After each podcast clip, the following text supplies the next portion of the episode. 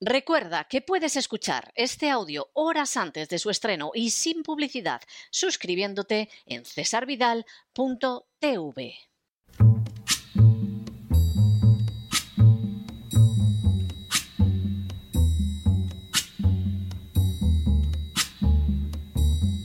La voz con César Vidal desde el exilio. When the night has come and the land is dark and the moon is the only light we'll see. No, I won't be afraid. Oh, I won't be afraid just as long as you stand, stand by me. Muy buenos días, muy buenas tardes, muy buenas noches y muy bienvenidos a esta nueva singladura de La Voz. Soy César Vidal, hoy es el martes 10 de mayo de 2022 y me dirijo a los hispanoparlantes de ambos hemisferios, a los situados a uno y otro lado del Atlántico y como siempre lo hago desde el exilio. Corría el año 43 después de Cristo cuando el emperador romano Claudio decidió invadir Britania, situada en la actual Inglaterra. La excusa para la invasión fue que Roma solo pretendía imponer en el trono a Bérica, el rey exiliado de los atrébates. Frente a la invasión romana se alzó inmediatamente la resistencia de los catubelanos y los trinovantes acaudillados por Carataco. Sin embargo, las cuatro legiones romanas a cargo de la invasión se impusieron militarmente en las batallas de Medway y del Támesis, tomando la capital Camulodunum. Ante esa situación, Carataco decidió seguir resistiendo y en el año 47 Roma se vio obligada a desencadenar una ofensiva contra él. En el curso de las operaciones, los romanos capturaron a la esposa e hija de Carataco y posteriormente a su hermano, que se rindió.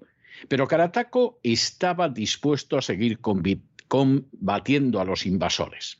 Cuando solicitó refugio a Cartimandua, la reina de los brigantes, ésta lo entregó cargado de cadenas a los romanos, quienes premiaron su acción calificándola junto a su esposo Venucio como leal amiga y protegida de Roma. Carataco había sido vencido, pero semejante circunstancia no significaba que estuviera dispuesto a aceptar los argumentos de Roma para justificar aquella invasión. Por el contrario, para definir la actividad guerrera del imperio, pronunciaría una frase lapidaria. Auferre, trucidare, rapere, falsis nominibus imperium, ad que ubi solitudinem facium pacem lo que podría traducirse como al saquear, al asesinar y al robar, denominan con nombre falso gobernar, y donde crean la desolación, la llaman paz. Roma podía jactarse de estar civilizando a pueblos bárbaros con su proceso continuo de expansión territorial, pero la realidad era que sus invasiones no pasaban de ser saqueos sistemáticos a los que denominaba gobierno, y que a la destrucción masiva que provocaban la llamaban paz. En las últimas horas hemos tenido nuevas noticias sobre lo que fue realmente la guerra de Siria y el papel representado en la misma por distintas potencias. Sin ánimo de ser exhaustivos, los hechos son los siguientes. Primero, el Executive Intelligence Review ha publicado una entrevista que Mike Billington le ha practicado al coronel Richard Black. El citado coronel fue senador en Virginia del año 2012 al 2020 y previamente sirvió en el Cuerpo de Marines y en el Ejército, además de en el Congreso de Virginia de 1998 al año 2006. El coronel Black se define a sí mismo como muy patriota y es miembro del Partido Republicano. Segundo, señalando el contexto de la guerra de Estados Unidos, el Reino Unido y la OTAN contra Rusia que está teniendo lugar en Ucrania y la guerra económica que se está llevando a cabo directamente contra Rusia, Billington señala que la campaña de información contra Rusia y contra Putin insiste en que los militares rusos en Ucrania están llevando a cabo campañas despiadadas de asesinatos contra civiles y destrucción de zonas residenciales afirmando que hicieron lo mismo en Siria, especialmente en Alepo. Estos son supuestamente ejemplos de sus crímenes de guerra y crímenes contra la humanidad. A continuación, el periodista pregunta al coronel Black, ¿Cómo y por qué se involucró Rusia en Siria militarmente? ¿Y cómo contrasta eso con la supuesta justificación de Estados Unidos y la OTAN para su intervención militar en Siria? Tercero, el coronel Black responde que antes de empezar ha de señalar que es muy patriota, ya que se alistó como voluntario en los marines y fue a Vietnam. Participó así en 269 misiones como piloto de guerra y realizó también 70 patrullas de combate, siendo herido en una en que intentaron rescatar un puesto de avanzada de los marines que se encontraba rodeado. Igualmente, el coronel Black indica que fue parte de la OTAN y que estaba preparado para morir en Alemania en defensa de un ataque de la Unión Soviética. Cuarto, a continuación, el coronel Black señala, pero Rusia no es en absoluto la Unión Soviética. La gente no lo entiende porque los medios de comunicación no lo han dejado claro. Pero Rusia no es un Estado comunista. La Unión Soviética era un Estado comunista. Quinto, acto seguido Black indica. Ahora bien, una de las cosas que he visto que se afirma, que me resulta particularmente irritante debido a mi experiencia con Siria, es algo que, de lo que puedo hablar porque estuve en la ciudad de Alepo. La ciudad de Alepo es la ciudad más grande de Siria, o lo era al menos antes de que comenzara la guerra. Y hubo una tremenda batalla. Algunos la llaman el Stalingrado de la guerra de Siria, lo que no es una mala comparación. Fue una batalla terriblemente amarga que se prolongó desde el año 2012 hasta el 2016. En el transcurso de un combate urbano, las fuerzas que combaten se ven obligadas a destruir edificios. Los edificios son derribados a gran escala y esto ocurre siempre que hay un combate humano. Así que yo he caminado por las calles de Alepo mientras el combate continuaba. Y lo que sí sé y puedo decir sobre Alepo es que Rusia era extremadamente reacia a implicarse en el combate en Siria. Sexto, el coronel Black añade acto seguido. La guerra de Siria comenzó en el año 2012, cuando Estados Unidos desembarcó operativos de la CIA para comenzar a coordinar a Al-Qaeda y a otros grupos terroristas. Nosotros habíamos sido partidarios inquebrantables de Al-Qaeda desde antes que comenzara formalmente la guerra. Hoy somos partidarios de Al-Qaeda, donde están embotellados en la provincia de Idlib. La CIA les entregó suministros bajo la operación secreta Timber Sycamore. Séptimo. El coronel Black señala a continuación el tipo de armamento que Estados Unidos proporcionó a los terroristas islámicos, afirmando, les dimos todas sus armas antitanque, todos sus misiles antiaéreos, y Al-Qaeda siempre ha sido nuestra fuerza intermediaria en el terreno. Ellos, junto con el ISIS, han llevado a cabo la misión de los Estados Unidos, junto con un gran número de afiliados que realmente son, en cierto sentido, intercambiables. Los soldados del ejército sirio libre pasan del ISIS a Al-Qaeda y al ejército sirio libre con bastante fluidez, y así empezamos esa guerra. Octavo. El coronel Black añade a continuación, Estados Unidos tiene una política estratégica de utilizar intermediarios para hacer la guerra. Y nuestro objetivo era derrocar al gobierno legítimo de Siria y para ello empleamos a soldados intermediarios que eran los más canallas de entre los terroristas. Algo muy parecido está ocurriendo ahora mismo en Ucrania. Noveno. El coronel Black añade, pero volviendo a Alepo, el ejército sirio, dirigido por generales sirios, había librado este amargo combate urbano, muy brutal, muy letal, y habían luchado durante cuatro años antes de que Rusia se sumara a la batalla. Así que después de cuatro años, la ciudad de Alepo había sufrido una inmensa destrucción. Y en ese momento, los rusos, por invitación del gobierno legítimo de Siria, entraron en la guerra. Pero a diferencia de lo que informan muchos medios de comunicación, no entraron en la guerra como fuerza terrestre. Tenían algunas pequeñas fuerzas terrestres, pero no eran una fuerza terrestre significativa. Décimo. El coronel Black continúa señalando cómo fue la ayuda rusa a Siria. Por otro lado, eran una fuerza aérea importante y muy eficaz que complementaba a la Fuerza Aérea Siria. Pero realmente fue solo el último año de la guerra, la batalla por Alepo, solo el último año, cuando entraron y su poder aéreo fue muy eficaz. Y para entonces los sirios habían desgastado bastante a las fuerzas terroristas. La ayuda rusa pudo inclinar la balanza y Alepo fue la gran victoria de toda la guerra siria. Un décimo.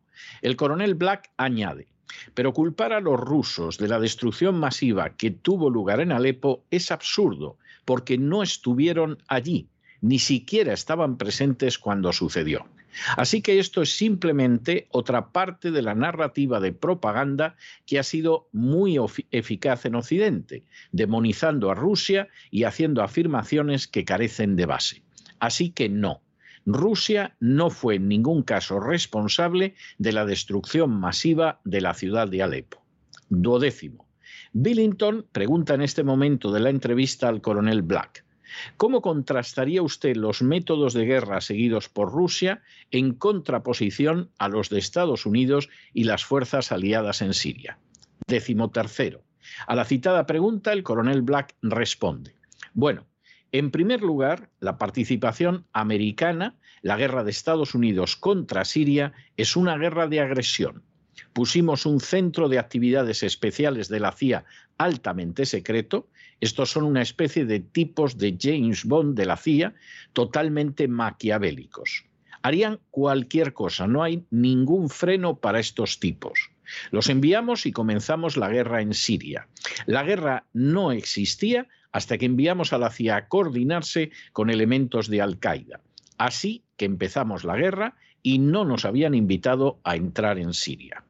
Décimo cuarto. A continuación, como explicación de la intervención de Estados Unidos en Siria en colaboración con terroristas islámicos, el coronel Black añade, Estados Unidos se ha apoderado de dos partes importantes de Siria. Una es una parte muy importante, el río Éufrates, que surca alrededor de un tercio de la zona norte de Siria. Los Estados Unidos invadieron esa zona. De hecho, colocamos tropas en el terreno de manera ilegal en contra de cualquier ley internacional de guerra. Fue una simple toma. Y esto fue algo a lo que se refirió John Kerry, que entonces era el secretario de Estado, que se sentía frustrado por la tremenda victoria de las Fuerzas Armadas sirias contra Al-Qaeda y el ISIS. Y dijo, bueno, probablemente tengamos que pasar al plan B. No anunció cuál era el plan B, pero se desarrolló con el tiempo. El plan B era la toma americana de esa parte del norte de Siria. La importancia de tomar esa parte de Siria es que es el granero de todo el pueblo sirio. Allí es donde se encuentra el trigo. Siria tenía un importante excedente de trigo y la gente estaba muy bien alimentada en Siria antes de la guerra. Queríamos quitarle el trigo para provocar la hambruna que sufriera el pueblo sirio. Décimo quinto. El coronel Black añade, la otra cosa que pudimos hacer es apoderarnos de la mayor parte de los campos de petróleo y gas natural.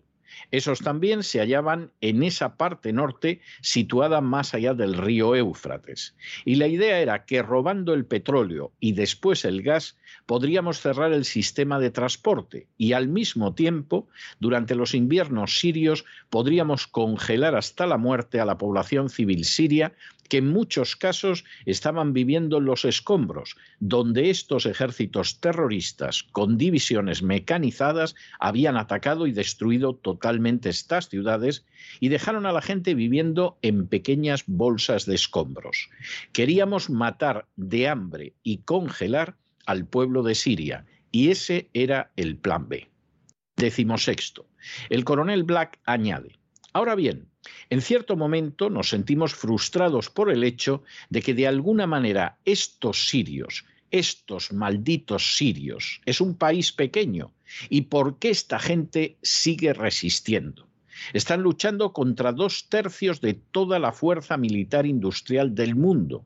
¿Cómo es posible que una nación de 23 millones de personas pueda resistir esto durante más de una década? Así que decidimos que teníamos que actuar o íbamos a perder totalmente Siria. Y entonces el Congreso de los Estados Unidos impuso las sanciones César. Las sanciones César fueron las sanciones más brutales jamás impuestas a ninguna nación. Durante la Segunda Guerra Mundial, las sanciones no fueron tan estrictas como las que se impusieron a Siria. Décimo séptimo. El coronel Black explica a continuación lo que fueron las sanciones César. No estábamos en guerra con Siria y, sin embargo, manteníamos un bloqueo naval alrededor del país. Devaluamos su moneda a través del sistema SWIFT para los pagos internacionales, lo que les impedía comprar medicinas. Así que había mujeres sirias que contraían cáncer de mama, al igual que sucede aquí en este país. Pero en lugar de lo que pasa aquí, donde el cáncer de mama se ha convertido en algo relativamente tratable, nosotros cortamos los suministros médicos a fin de que las mujeres en Siria murieran de cáncer de mama porque no podían conseguir los medicamentos ya que les habíamos cerrado sus dólares a través del sistema SWIFT. Décimo octavo. El coronel Black añade, una de las últimas cosas que hicimos, y las pruebas son vagas al respecto, pero hubo una misteriosa explosión en el puerto de Líbano, y fue una explosión masiva de un barco cargado de fertilizante de nitrato de amonio.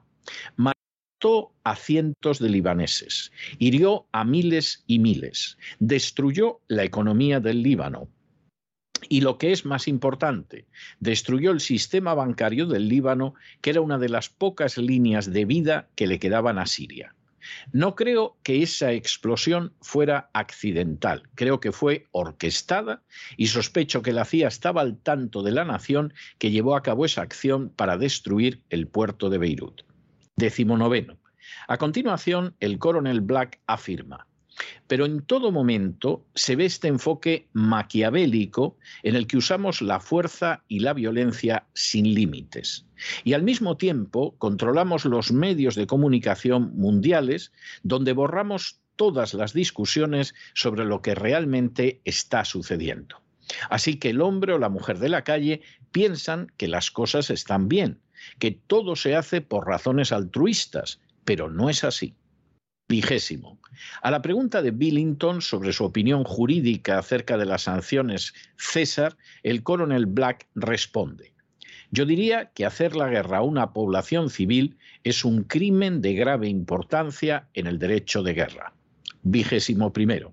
A continuación, hablando de la utilización de fuerzas terroristas, el coronel Black añade, una de las cosas que hicimos es que nos aliamos con Al-Qaeda y de vez en cuando con el ISIS. Es decir, luchamos contra el ISIS de una manera muy seria, pero al mismo tiempo a menudo lo empleamos para usarlo contra el gobierno sirio y siempre hemos trabajado con los terroristas. Ellos eran el núcleo. Vigésimo segundo. A continuación, el coronel Black desarrolla la manera en que reclutaron a terroristas islámicos para combatir al gobierno sirio y las recompensas que les ofrecieron señalando. Facilitamos el movimiento de los terroristas islámicos de 100 países y vinieron y se unieron a ISIS, se unieron a Al-Qaeda, se unieron al ejército sirio libre, todos diferentes. Y una de las cosas que sabían cuando llegaron es que tenían el derecho legal a asesinar a los maridos. No hablo de militares, hablo de civiles podían asesinar a los maridos, podían matarlos, y luego podían poseer y ser dueños de sus esposas y sus hijos, y lo hicieron en grandes cantidades. Vigésimo tercero. Sobre el resultado de esa política, el coronel Black indica, de esa manera tuvo lugar una campaña de violación fue una campaña organizada de violación en toda la nación de Siria.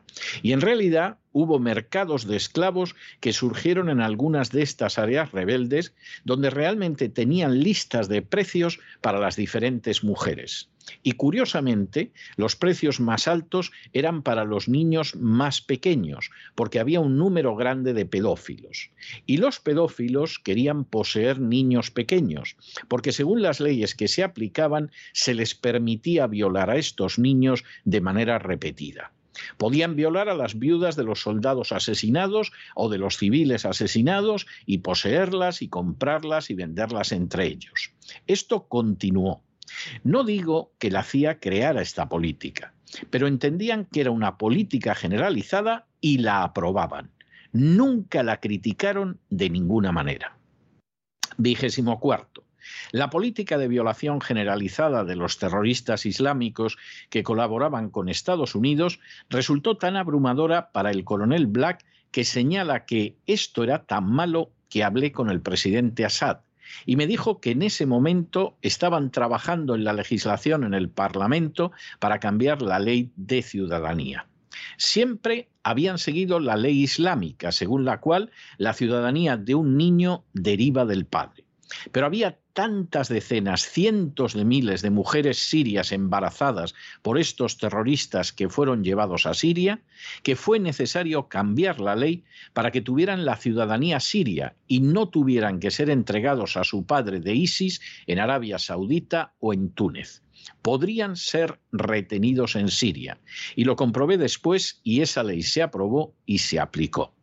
Y vigésimo quinto, al referirse a la manera en que se libran estas guerras, el coronel Black señala que lo referido solo muestra la crueldad absoluta.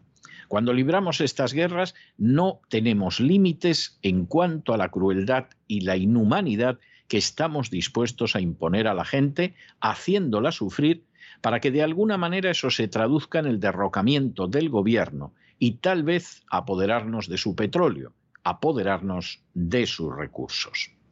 Durante años, la guerra de Siria fue presentada falsamente como un intento del pueblo sirio por liberarse del gobierno de Assad e imponer una democracia. Al respecto, su estallido fue presentado de manera totalmente falaz como una de las primaveras árabes que desembocaría en la libertad del pueblo sirio. La realidad fue siempre trágicamente distinta. La guerra de Siria fue una nueva invasión llevada a cabo por Estados Unidos y la OTAN, pero valiéndose sobre todo de terroristas islámicos reclutados y venidos del extranjero. Entre esos terroristas islámicos se encontraban tanto miembros de Al-Qaeda como ISIS, supuestos enemigos de Estados Unidos y de Occidente, pero en realidad responsables en el primer caso de los atentados del 11 de septiembre y en el segundo de una cadena inagotable de atentados terroristas.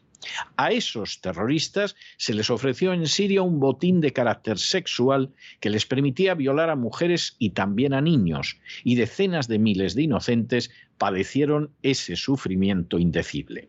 Por añadidura, Estados Unidos aprobó medidas de sanción económica que redujeron a la muerte por hambre y por falta de medicinas a millares y millares de sirios. Detrás de esta guerra librada sin ningún freno moral no estaba el afán de democratizar Siria o de estabilizar Oriente Medio, sino solamente de saquear de forma impune las materias primas de Siria. Cuando al cabo de años de que Siria sufriera la indecible brutalidad de unos terroristas islámicos respaldados por Estados Unidos y la NATO, tuvo lugar la intervención aérea de Rusia para apoyar al ejército sirio, de nuevo la propaganda occidental mintió descaradamente y atribuyó horribles episodios como la destrucción de Alepo a la aviación rusa en lugar de a sus verdaderos perpetradores. Aunque hayan pasado casi dos mil años, cuesta mucho no contemplar un claro paralelo entre las acciones del desaparecido Imperio romano y las de Estados Unidos y la OTAN. Sin duda, su sistema político, sus instituciones o su desarrollo económico son muy superiores a los de las naciones que invaden sin razón alguna, de la misma manera que sucedió en el pasado con el Imperio romano y los pueblos bárbaros. Pero resulta absolutamente inaceptable que al horror indecible que provocan esas invasiones se le denomine acciones de gobierno, y todavía es más vergonzoso que se llame paz a lo que simplemente es la más desnuda e innegable desolación, la que surge de arrasar todo completamente, de destruir todo sin frenos, de aniquilar todo sin límites, porque así se puede robar con más facilidad los recursos de toda una nación, sin importar lo más mínimo que sea el coste de la desgracia de millones de seres humanos inocentes. Pero no se dejen llevar por el desánimo o la frustración. Y es que a pesar de que los poderosos muchas veces parecen gigantes, como sucedió con el Imperio Romano, es solo porque se les contempla de rodillas y ya va siendo hora de ponerse en pie. Mientras tanto, en el tiempo que han necesitado ustedes para escuchar este editorial, la deuda pública española ha aumentado en más de 7 millones de euros y una cantidad no pequeña ha ido destinada a las furcias mediáticas que jamás les han contado la verdad sobre la guerra de Siria. Muy buenos días, muy buenas tardes, muy buenas noches. Les ha hablado César Vidal desde el exilio. Que Dios los bendiga.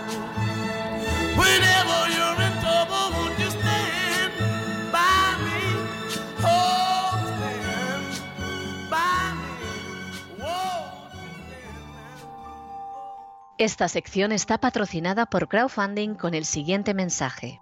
Nuestro Señor Jesucristo, el único Dios verdadero, es misericordioso y nuestro Salvador.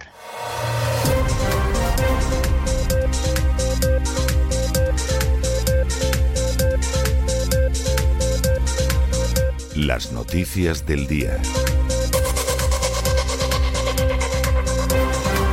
Estamos de regreso y estamos de regreso después de ese editorial que hemos dedicado a las revelaciones del coronel Black. El coronel Black, que no piensen ustedes que es un peligroso rojo infiltrado en Estados Unidos para acabar con la libertad de Occidente. El coronel Black es un señor muy conservador que se define muy justamente como patriota, que fue condecorado por acciones de guerra en Vietnam, guerra a la que fue voluntario cuando era jovencito, que después estuvo en la NATO y que de pronto en una entrevista magnífica, a la que vamos a dedicar un segundo editorial más, describe lo que fue la guerra de Siria, las mentiras de la propaganda acerca de Rusia y como tendremos ocasión de ver mañana, Dios mediante, lo que está pasando realmente en Ucrania que por supuesto se puede querer imponer un relato, pero finalmente lo que está pasando en Ucrania es lo que está pasando. Y no es las mentiras que quieren imponer muchos, ni es el relato falso de muchos. Y aquí nos encontramos además con cuestiones que son esenciales para la supervivencia de la democracia. La libertad no se puede defender acabando con la libertad. La libertad no se puede defender mintiendo. La libertad no se puede defender saqueando naciones que están por ahí en medio y que tienen la desgracia de tener materias primas. La libertad se mantiene sobre la base de respetar el derecho internacional. La libertad se mantiene sobre la base de no saquear e invadir pueblos. La libertad se mantiene sobre la base de no ir estableciendo bases militares por todo el mundo, de manera que llegan a las 200 bases militares, base arriba, base abajo. Y la libertad se mantiene cuando uno no se vale de gentuza como los terroristas islámicos o los nazis ucranianos. Y eso es algo que tenemos que tenerlo muy claro, porque si no, la libertad va a morir bajo esa cantidad inmensa de basura moral. Decía Jefferson que el gran patriota no es el que siempre está diciendo amén, sí, etcétera, lo que hace su gobierno, sino que el mayor patriota era el disidente, el que tenía el valor suficiente para encarar a su gobierno y decirle hay ciertas cosas que están mal y no se pueden hacer, e incluso para encarar a la mayoría de una sociedad engañada y ciega para mostrarle lo que era la verdad. Y Jefferson en eso, como en muchas otras cosas, tenía toda la razón. En estos momentos, el gran desafío de aquellos que sean verdaderamente patriotas y que amen a su país es oponerse a una corriente de mentira absoluta que pretende someter a la población a una dictadura que va a llegar a los aspectos más íntimos de su vida y que encima pretende que lo hace para defender la libertad y la democracia, el colmo del descaro y de la desvergüenza. En fin, Entramos en los temas del boletín y ya nos encontramos con la primera historia, que es que el gobierno español prepara un plan de ahorro energético para reducir el consumo nacional del próximo invierno. Esto es enormemente divertido porque resulta que están diciendo a la gente va a pasar un frío que pela. Por supuesto, la culpa de esto la tiene Putin. ¿Quién podría tenerlo?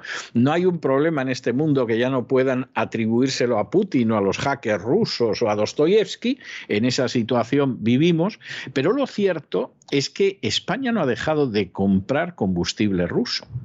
Es más, a pesar de la visita a Zelensky y todas estas historias, resulta que esto se ha incrementado. Y uno dice, pero vamos a ver, vamos a ver, si estamos en estos momentos comprando más combustible del que hemos comprado hasta ahora, ¿el ahorro energético qué es? ¿Para dar la sensación de pánico, para asustar a la población? Para que cuando pasen un frío que pela mientras las oligarquías, vamos, tienen que ir medio desnudos por casa del sudor que tienen de la calefacción, no se note.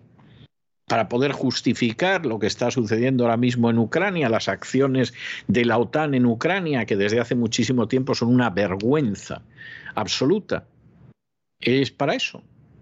Bueno, es algo tremendo, porque da la sensación de que va a haber frío el próximo invierno. Pero da también la sensación de que están haciendo lo posible porque haya hambre que no tendría por qué haberlo. No tendría por qué producirse ningún brote de hambre, ni desabastecimientos, ni cosa parecida. Pero verdaderamente hay indicios de que van buscando provocar una hambruna.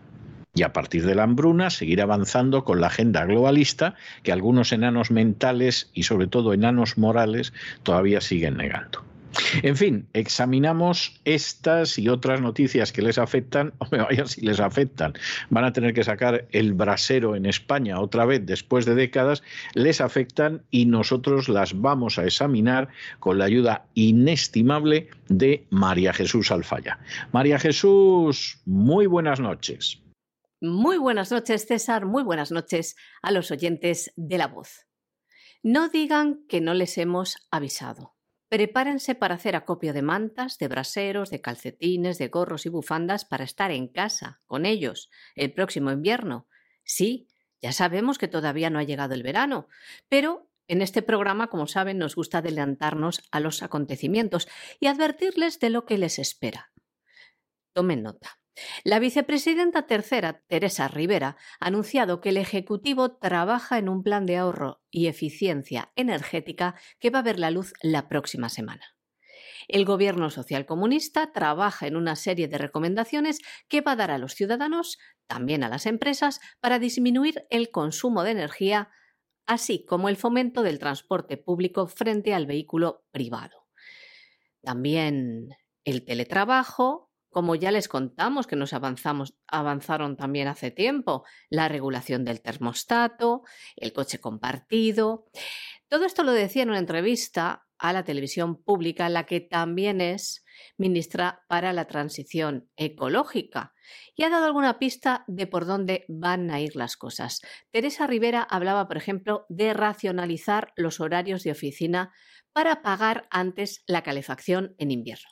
Vamos, que como están las cosas, como está la economía, con la quiebra que hay de empresas, aconseja a las empresas que echen el cierre antes, ya les convenga o no a su economía, a sus cuentas, a sus finanzas, porque lo importante es apagar antes la calefacción. Ideas como estas, pues eh, peregrinas, son también las que usted tiene que ir más despacio en carretera. Bueno, si usted deja el coche y lo cambia por una bicicleta, la ministra ya la hace usted la mujer más feliz del mundo. Pero de momento, si quiere seguir con el coche, ya sabe, más despacito, pero no se preocupe, si no lo hace, podrían dentro de poco reducir de nuevo las velocidades en autopistas o en ciudades. Más todavía en algunas ciudades, como saben, todo por el bien energético y medioambiental. Y en algunos casos se preguntarán ustedes si les compensa coger el coche o mejor van andando, ya que hay ciudades en, que, en las que hay ciertos tramos en el que si usted va en coche, los viandantes van más rápido que usted. Doy fe. Bueno, y esta es otra, esta es otra gloriosa. Eh, España en el exterior está totalmente indefensa podrá mandar aviones al Báltico y podrá mandar al Mar Negro algunos buques de guerra, etcétera, etcétera, pero España en el exterior está indefensa. Frente a Marruecos no tiene nada que hacer. El día que Marruecos quiera hacerse con Ceuta, Melilla y las Canarias, vayan ustedes esperando la ayuda de la OTAN, pero búsquense una silla cómoda, porque la cosa puede durar a calendas grecas, que decían los romanos. Y como está poco indefensa en el exterior, de hecho ahora mismo España no tiene defensa. La defensa que tenía la está mandando a Ucrania que ya nos contarán ustedes qué tiene que ver eso con España, vamos, que es una cosa absolutamente delirante. Y en medio de esa situación que es absolutamente delirante, por si había poca indefensión con lo que pasa afuera, el gobierno español está también provocando la indefensión desde dentro. Ya saben que en la Comisión de Secretos Oficiales pues van a entrar los golpistas catalanes, los proterroristas vascos y además otra gente poco recomendable que ya está en el gobierno nacional. En medio de toda esta situación, en la que además el presidente del gobierno, el socialista Pedro Sánchez, ha decidido que, como él pueda sigue gobernando, y claro, necesita el apoyo de los golpistas de Cataluña, necesita el, el apoyo de los nacionalistas y los filoterroristas vascos, necesita los residuos del comunismo que hay en el Parlamento, que por cierto todos se pusieron de pie para aplaudir a Zelensky, es algo verdaderamente meritorio. Bueno, pues en medio de esta situación, el gobierno nacional decide, como ha pasado en tantas ocasiones, ofrecer una cabeza en bandeja a los golpistas catalanes. Y en este caso, pues ha decidido que va a ofrecer en bandeja la cabeza de la que hasta ahora era directora del Centro Nacional de Inteligencia. Entonces, de eso que dices, vamos a ver, aquí hay un escándalo con el Pegasus que parece que Marruecos nos ha oído hasta cuando nos cepillábamos los dientes en el cuarto de baño. Tenemos toda la historia de las escuchas a los golpistas de Cataluña y todo lo demás. Aquí tiene que rodar alguna cabeza tiene que dar la sensación de que decimos no tenemos nada que ver con esto, aquí lo que vamos en estos momentos es a ventilar responsabilidades, hacer las cosas bien, etcétera. A ver, ¿a quién le toca? Oye, ¿por qué no quitas a, esta tipa del Centro Nacional de Inteligencia, Paz Esteban? Pero si esta entró porque tenía un pariente en el CNI. Y además entró porque sabía idiomas, pero si el idioma que sabía era inglés. O sea, no hasta cree que sabía ruso, árabe, no, sabía inglés. Si venía de ahí, de, la filología inglesa, quítate a esta, hombre, quítate a esta y ponemos otra. Y claro, pues efectivamente es lo que ha hecho ha puesto en su lugar a otra mujer, porque ya parece que el CNI lo van a tener que controlar mujeres. Una vez que ha llegado una mujer, ya no puede ser nada más que mujeres, da lo mismo si es competente o no. Es una señora que hasta ahora era la secretaria de Estado de Defensa, en fin, eh, ha pasado por el CNI antes y además es mujer, pues fíjate, casi le tenía que caer, pero en cualquiera de los casos, aquí la sensación es que en estos momentos la inteligencia española, entiendan por inteligencia los servicios de inteligencia, está hecha unos zorros. Y que esa indefensión que tiene España fuera, pues es una indefensión que está dentro lo cual es lo que le faltaba a la pobre España, para que nos vamos a engañar.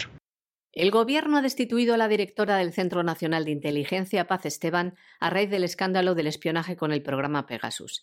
Desde un inicio, el Ejecutivo puso a los servicios de inteligencia en el punto de mira con la vertiente de la polémica que afectaba a los independentistas, abriendo un control interno del CNI. Elevó la presión, tras desvelarse la brecha de seguridad en los teléfonos del presidente del gobierno y otros ministros. Otros ministros, y pese a que la directora del CNI dice que todas las escuchas fueron con una orden judicial, pese a esto, el gobierno la destituye. ¿Qué hacen? Depurar responsabilidades, las que demandaba el independentismo. Y así contentan a los catalanes.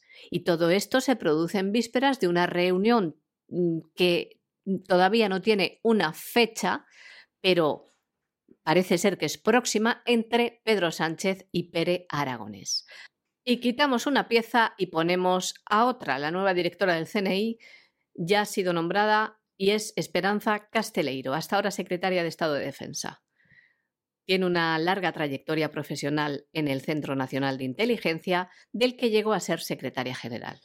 Bueno, y nos vamos a Hispanoamérica, donde eh, sigue todo el esperpento de la Convención Constitucional de Chile, que ya les advertimos a ustedes hace años, cuando empezó todo esto, que iban a acabar redactando una constitución sometida a la agenda globalista en Chile, lo advertimos. ¿eh? Cuando parecía que solo eran unos estudiantes destrozando todo a su paso, nosotros les advertimos. Bueno, pues ya pueden ver ustedes que no nos equivocamos. Y en esa historia, bueno, pues resulta que finalmente hay cosas absolutamente maravillosas y ridículas. Por ejemplo, la policía, que queda en una situación bastante desprotegida, va a tener que incorporar la perspectiva de género en el desempeño de sus funciones y promover la paridad en espacios de toma de decisión. Por si esto no fuera poca estupidez de la agenda globalista, que es mucha, además la policía va a tener que actuar respetando los principios de necesidad y proporcionalidad en el uso de la fuerza, con pleno respeto al derecho internacional y los derechos fundamentales garantizados. Esto no hacía ninguna falta que apareciera en la Constitución.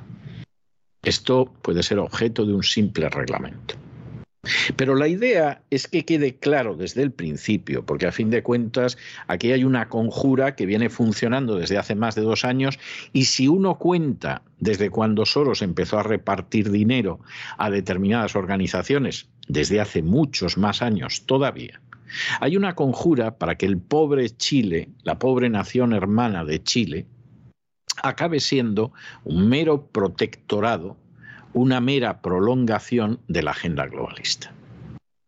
Y lamentablemente es así, pero Chile se está convirtiendo en una colonia. Bueno, pues saque cada uno, saque cada uno las consecuencias de esta historia, pero realmente es absolutamente lamentable. Es absolutamente lamentable y desgraciadamente pues no va a ser el último país en Hispanoamérica. El plan es que todos acaben ahí. Hasta Cuba, que es una dictadura comunista, al menos en teoría, ha reformado su constitución para poder meter el matrimonio homosexual, ustedes imagínense si existe o no existe la agenda globalista. Hay que ser ciertamente un enano mental y sobre todo un enano moral para negar la existencia de la agenda globalista. La Convención Constitucional de Chile, a cargo de la redacción de la nueva Carta Magna del país, ha aprobado la desmilitarización de carabineros y la Policía de Investigaciones. El artículo, el 19, se ha aprobado con 109 votos a favor, 33 en contra y 14 abstenciones. Y en concreto establece que las policías dependen del Ministerio a cargo de la Seguridad Pública y son instituciones policiales no militares de carácter centralizado con competencia en todo el territorio de Chile y están destinadas para garantizar la seguridad pública dar eficacia al derecho y resguardar los derechos fundamentales en el marco de sus competencias. La Convención Constitucional también ha aprobado los incisos 3, 4 y 5 del mismo artículo, que establecen que las policías deberán incorporar la perspectiva de género en el desempeño de sus funciones y promover la paridad en espacios de toma de decisión, y actuar respetando los principios de necesidad y proporcionalidad en el uso de la fuerza, con pleno respeto a derecho internacional y a los derechos fundamentales garantizados en la nueva Constitución. Ya ven, como les avanzamos en este programa, este era el fin de los disturbios contra el gobierno chileno que pusieron en riesgo a la población. La imposición de la agenda globalista. Bueno, y nos paramos en Ecuador, donde Guillermo Lasso ha iniciado un viaje oficial a Israel a ver si consigue llegar a un tratado de libre comercio. ¿Lo va a conseguir? No. No, no lo va a conseguir. Pero Lasso es un personaje, eh, a fin de cuentas, una persona que ha pasado años en el Opus Dei, sobre todo si lo ha pasado en ciertas posiciones, si es un pobrecito de abajo que se va a enterar de la misa a la mitad. Pero si es una persona que ha estado arriba, bueno, pues sabe que hay que brujulear en ciertas situaciones que a lo mejor algo sacas. Y en el caso de Lasso, lo que es bastante evidente es que en un momento determinado llegó al poder en Ecuador diciendo que iba a defender la vida en la familia, bueno, pues en defensa de la vida nada más llegar al poder, legalización del aborto. Y en defensa de la familia, nada más llegar al poder, los colores de la bandera del arco iris, del movimiento LGTB, etcétera, en la pared del Palacio Presidencial. Y a partir de ahí Lasso no ha hecho nada más que intentar seguir en el poder a costa de los verdaderos intereses de los ecuatorianos. ¿Qué pinta aquí Israel? En realidad, eh, ¿Realmente Lasso va a acabar consiguiendo un tratado de libre comercio con Israel para inundar Israel de productos ecuatorianos y viceversa? No, no, no nos vamos a engañar. Ese tratado de libre comercio con Israel, que practica una política económica, tanto si gobierna la izquierda como la derecha, muy centrada en los intereses nacionales y en no perjudicar los intereses nacionales, pues es algo utópico. A lo mejor firman algo de comercio, pero va a beneficiar mucho más a Israel que lo que pueda beneficiar a Ecuador. Lasso, que es el primer presidente del Ecuador que viaja a Israel en visita oficial, se dice pronto, muy posiblemente está buscando dos cosas, lo cual no quiere decir que las vaya a conseguir, pero sí que las busca, porque es un gran maestro del brujuleo siniestro. Una, seguramente, tecnología israelí de seguridad.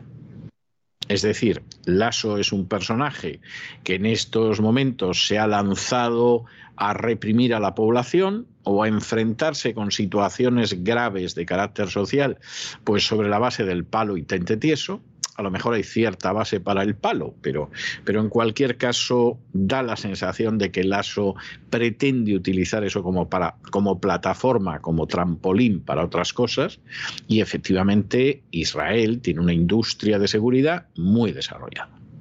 De manera que la primera cuestión, muy posiblemente, es que conseguimos comprar a Israel para poder controlar este tipo de cosas en un país que además es pequeñito como el Ecuador donde además pues puede haber interés en las materias primas, eh, interés israelí en las del Ecuador. Primera cuestión. Segundo, es muy posible también que el ASO, que pertenece a una organización de esas que no son precisamente democráticas, sino que siempre van brujuleando en la cercanía del poder, a ver cómo la cercanía del poder nos facilite una serie de cosas, pues se crea la historia del mito de los judíos influyentes en todas partes y como no tendrá contactos en Estados Unidos en número suficiente, ah, me voy a Israel que es el Estado judío, y a ver si brujuleando en Israel, de paso que me llevan al Museo del Holocausto y al Muro de las Lamentaciones y todo este tipo de cosas,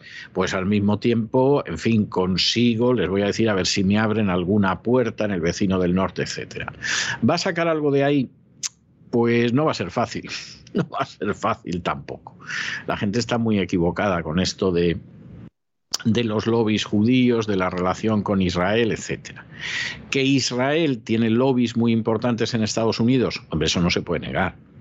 Pero los lobbies que tiene en Estados Unidos el Estado de Israel no son para ayudar a Ecuador a tener mejores relaciones con el inquilino de la Casa Blanca. Y si alguien se piensa eso, es que no sabe dónde tiene la mano derecha. Y parece ser que el ASO está dispuesto a todo, pero eso no quiere decir que todo esté dispuesto al ASO y lo vamos a ver en pocos días, vamos a ver qué sale de este viaje, aparte de lo bien que se lo puede pasar visitando Israel, que es un país que hay que visitar. El presidente de Ecuador, Guillermo Lasso, ha iniciado su visita oficial a Israel con el objetivo de lograr la firma de un memorándum de entendimiento que dé inicio a negociaciones para un tratado de libre comercio con Israel. Lasso es el primer presidente ecuatoriano que viaja a Israel en visita oficial busca, además de afianzar lazos entre ambas naciones y recibir apoyo en materia de seguridad, dice que también ambos países trabajen juntos en materia de innovación, emprendimiento e inversión. Lasso se reúne con su homólogo Isaac Herzog y entre otros actos programados está también la visita a la Universidad Hebrea de Jerusalén. Allí realizará una inauguración simbólica de la Oficina de Innovación de Ecuador.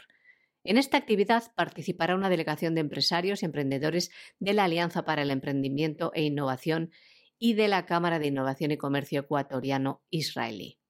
De acuerdo con la información de la Secretaría de Comunicación, en esta institución, LASO se encontrará con jóvenes emprendedores ecuatorianos y líderes del ecosistema de innovación de Jerusalén.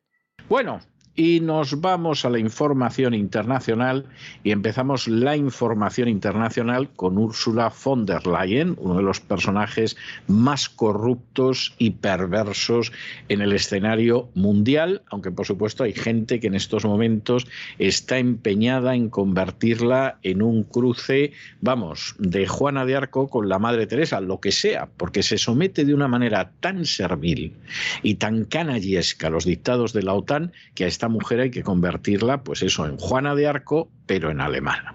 Bueno, la señora von der Leyen, que tiene causas pendientes por corrupción, lo cual explica que esté en la cuestión de la guerra de Ucrania como está, igual que Zelensky, es una persona que en estos momentos la mayoría de la población alemana es contraria a que sea la presidenta de la Comisión Europea que uno diría, hombre, los alemanes tendrían que estar encantados de que esta señora presida la Comisión Europea, que sea la que manda. Pues no, señor, la mayoría de la población alemana que sabe cómo es Úrsula la aborrece y la verdad es que quisieran que la sustituyera quien fuera. Pero de momento la señora von der Leyen, que es una cínica de cuidado, es decir, la llevan a Ucrania, uno de estos viajes preparados, que lo mismo aparece U2, que aparece Angelina Jolie, que aparece Pedro Sánchez, le enseñan una supuesta fosa que está más preparada que los menús de Arguiñano y pone una cara de... ¡Ah! Así como qué sorpresa, lo que pasa es que no le sale bien, ¿no? y, parece que lo que ha visto es otra cosa, pero en fin, eh, para ser actor hay que tener una cierta práctica, como Zelensky, y a la señora von der Leyen no le sale tan bien. Bueno, pues la señora von der Leyen lo que ha decidido es cargarse las últimas garantías de democracia y de resistencia a la agenda globalista que existen en la Unión Europea. Hay una serie de medidas que efectivamente no se pueden tomar por la sencilla razón de que tienen que ser por unanimidad. Y si uno o varios países dicen que no, pues la medida no se toma. Les voy a poner un ejemplo para que no piensen que estoy hablando siempre de la guerra de Ucrania. Por ejemplo, países del sur, como España, como Italia, muy descuidados en su gasto público, con una deuda salvaje, que se da la circunstancia de que no piensan pagar y piensan que le sigan pagando el resto de los países europeos, pues quieren que la deuda la acabe asumiendo toda la Unión Europea. Es decir, nosotros hemos gastado, somos corruptos, somos malos gestores, somos unos sinvergüenzas en términos generales, pero ya que estamos aquí en el club, el club que nos pague estas deudas. Y entonces aquí salían una serie de países nórdicos, protestantes, a los que llamaban los austeros de manera eh, indignada, pues ya se pueden ustedes imaginar, Dinamarca, Alemania, eh, Noruega, etcétera, que decían ni hablar. La deuda es vuestra y la pagáis vosotros. Y hombre, algo se os puede ayudar pero no podéis tener la desvergüenza de pretender que nosotros que hemos tenido las deudas como es debido, os paguemos las vuestras. A los austeros que son protestantes y nórdicos y, racistas y blancos y qué canallas. Y... Bien, o en un momento determinado resulta que dicen, bueno, no se va a comprar petróleo a Rusia. Todo esto de la manera más hipócrita, porque todo el mundo ha seguido comprando petróleo y gas, pero se dice. Y entonces hay algunos países como Hungría que dicen, mire, yo lo siento mucho, pero yo esa medida no la voy a respaldar.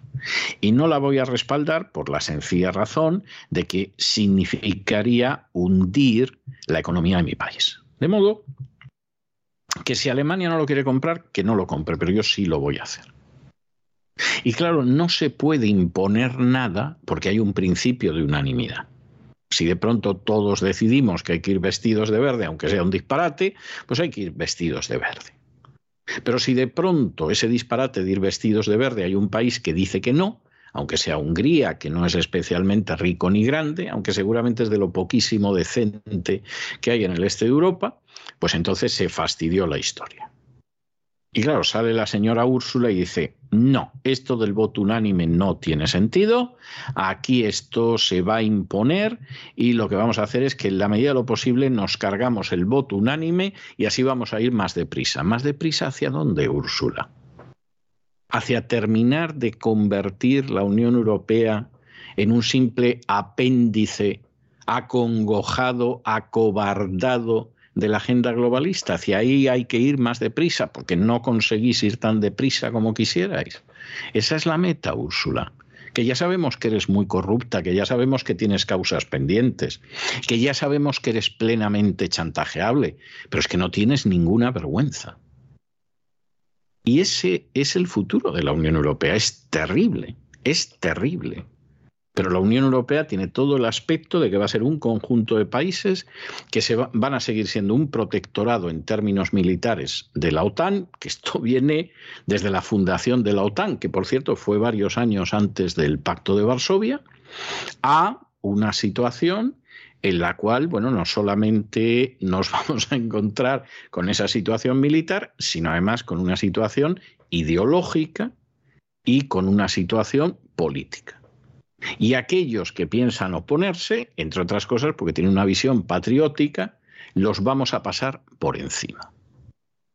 Y no tienen nada que hacer, porque es que si no, no podemos ir tan deprisa. No llegamos al 2030 con los objetivos cubiertos. Esto es vergonzoso. O sea, esto realmente es vergonzoso. Y la señora von der Leyen es una señora, en fin, sobre la que mejor no hablar, porque si uno se pone a describirla, va a parecer que se la está injuriando. Pero hacia esto va la agenda globalista.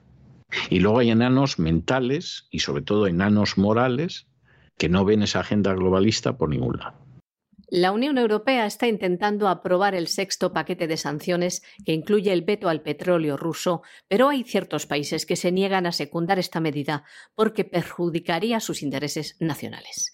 La presidenta de la Comisión Europea ha buscado una solución que dinamita el tratado fundacional de la Unión Europea y todo para acabar con el voto de los díscolos, aquellos que no se someten a sus dictados.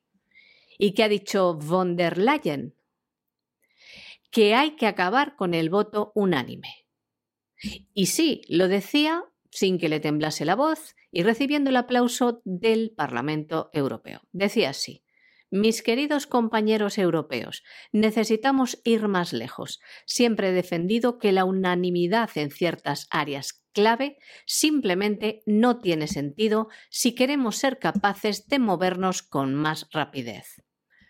Hungría, República Checa o Eslovaquia son algunos de los países que se niegan a vetar al petróleo ruso para no perjudicar sus propias economías e intereses nacionales. Así se lo han manifestado a la Comisión Europea. En concreto, Hungría entregó un informe detallado de cómo estas medidas que les pedían de estas sanciones a Rusia y al petróleo destruirían, si las votaban, la seguridad energética del país de Hungría y su economía. Y además pedía a la Comisión Europea que le diera una solución al respecto, si quisiera que votara esto. Y no les ofreció ninguna. Bueno, sí, se le acaba de ofrecer von der Leyen. La solución es taparles la boca. Señores, el totalitarismo continúa y solo unos pocos se mantienen en pie. Hungría se mantiene firme porque dice que no va a consentir que los ciudadanos húngaros paguen la guerra de la Unión Europea. Bueno, y por si alguien no se creía lo de la agenda globalista y no supiera hasta qué punto está teniendo trascendencia la posibilidad filtrada, filtrada, recuerden esto, de que el Tribunal Supremo vuelva a respetar la Constitución y por lo tanto se cargue la sentencia Roe versus Wade, pues ya hay empresas que han dicho que efectivamente van a pagar a sus empleadas el vuelo a otro estado donde puedan abortar sin ningún tipo de límite. Entre ellas Disney, que ya han tenido ustedes ocasiones de ver en la mafia feminista, en el gran reseteo, en el despegamos, en el boletín, incluso en algún editorial, como es un auténtico baluarte de la agenda globalista. Tan convencido, tan fanático y tan encarnizado que tienen una hemorragia de pérdida de dinero, porque lógicamente una empresa que se supone que es una fábrica de sueños para niños y para familias, pues las familias están que vomitan cuando ven los productos Disney y sobre todo cuando ven el rumbo que ha tomado la factoría Disney, pero al final no lo hacen por cuestiones de dinero, lo hacen realmente por convicción ideológica. Aunque eso signifique triturar no solo la inocencia de los niños con sus productos cada vez más asquerosos, sino la vida de los niños facilitando el aborto. Claro, uno diría, bueno, y, en fin, esto es con las que quieren abortar y trabajan para Disney o para Amazon. Y para aquellas que quieren tener hijos, Disney y Amazon eh, también se muestran tan comprensivos, también les entregan algún plus porque se han quedado embarazadas, también ayudan a esas familias para que puedan tener los hijos que tienen. Vamos, ni los sueñen ustedes. Ni Amazon ni Disney. Esa es la tristísima realidad. Con lo cual, por si alguien piensa que la agenda globalista, la agenda 2030, busca el bien del género humano, dense ustedes cuenta de que es una agenda de muerte. Y de muerte masiva. No es que piensen en matar a este o aquel, que son muy capaces de hacerlo, no nos vamos a engañar, sino que es una agenda de muerte masiva, es una agenda genocida. Y es una agenda en la cual cada cierto tiempo a algunos se le escapa decir que en este planeta sobran miles de millones de personas. Seguramente todos los partidarios de la agenda globalista en primer lugar, pero no es exactamente ese el cálculo que han hecho. Y claro, o evidentemente paramos el paso a una agenda genocida, o vamos a tener un genocidio. Y ríanse ustedes de lo que han sido otros genocidios a lo largo de la historia, comparado con aquello que planea la agenda globalista. Disney, la compañía cinematográfica especializada en origen en el público infantil, en los dibujos de animación, está estudiando establecer un programa para que sus empleadas, mujeres, si quieren abortar y no pueden hacerlo en los Estados Unidos, si la Corte Suprema elimina esta despenalización del aborto a nivel federal, pues ¿qué va a hacer Disney? Pagarle los viajes para que aborten. En el mismo paquete van a incluir también cubrir los costes de las operaciones de cambios de sexo de los hijos menores de sus empleados. Empleados que tengan que digan que sus hijos se quieren cambiar de sexo, Disney se lo financia. Esto ya se ha contado en este programa. Una medida que es parte del boicot que la empresa que Disney prometió llevar a cabo contra la ley de protección infantil de Florida. Pero volviendo al tema del aborto, Disney no es la única gran empresa que va a hacer esto. En tal sentido se han manifestado también Amazon o Citigroup ofrecerán pagarle a sus empleadas mujeres hasta 4.000 dólares en gastos de viaje para realizar abortos en otros estados. El pago se aplicaría si el procedimiento no está disponible dentro de las 100 millas de la casa de la empleada y cada empresa tendrá distintos programas. Disney, por ejemplo, busca cubrir la totalidad del coste y, y otros solo hasta cierta cantidad. Ya ven, unas empresas que no lo hacen por caridad, por amor al arte, que van a sacar un beneficio de la muerte de estos inocentes, del asesinato de estos niños, ya que les sale más barato costear un aborto que pagar bajas por maternidad. María Jesús, muchas gracias, muy buenas noches. Muchísimas gracias a ti, César, muy buenas noches también a los oyentes de la voz. Hasta aquí hemos llegado con el boletín, pero ustedes no se vayan, no se vayan, porque ya saben que los martes tenemos un programa doble y sesión continua de economía. Enseguida vamos a regresar con don Lorenzo Ramírez, nos va a dar ese vuelo extraordinario por encima de lo que es la economía nacional e internacional, pero después, como todos los martes, vendrá don Roberto Centeno a hablarnos de la economía que se fue, se llama la sección, que va, que se va a ir, se va ni a tiros, se queda aquí lo que te rondaré morena.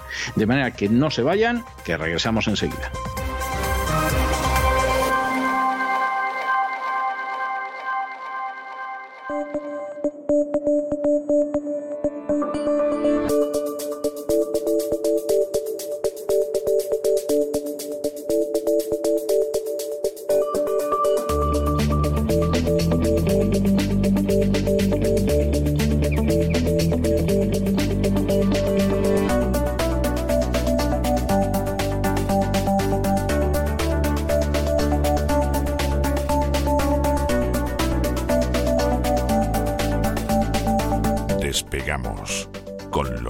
Ramírez.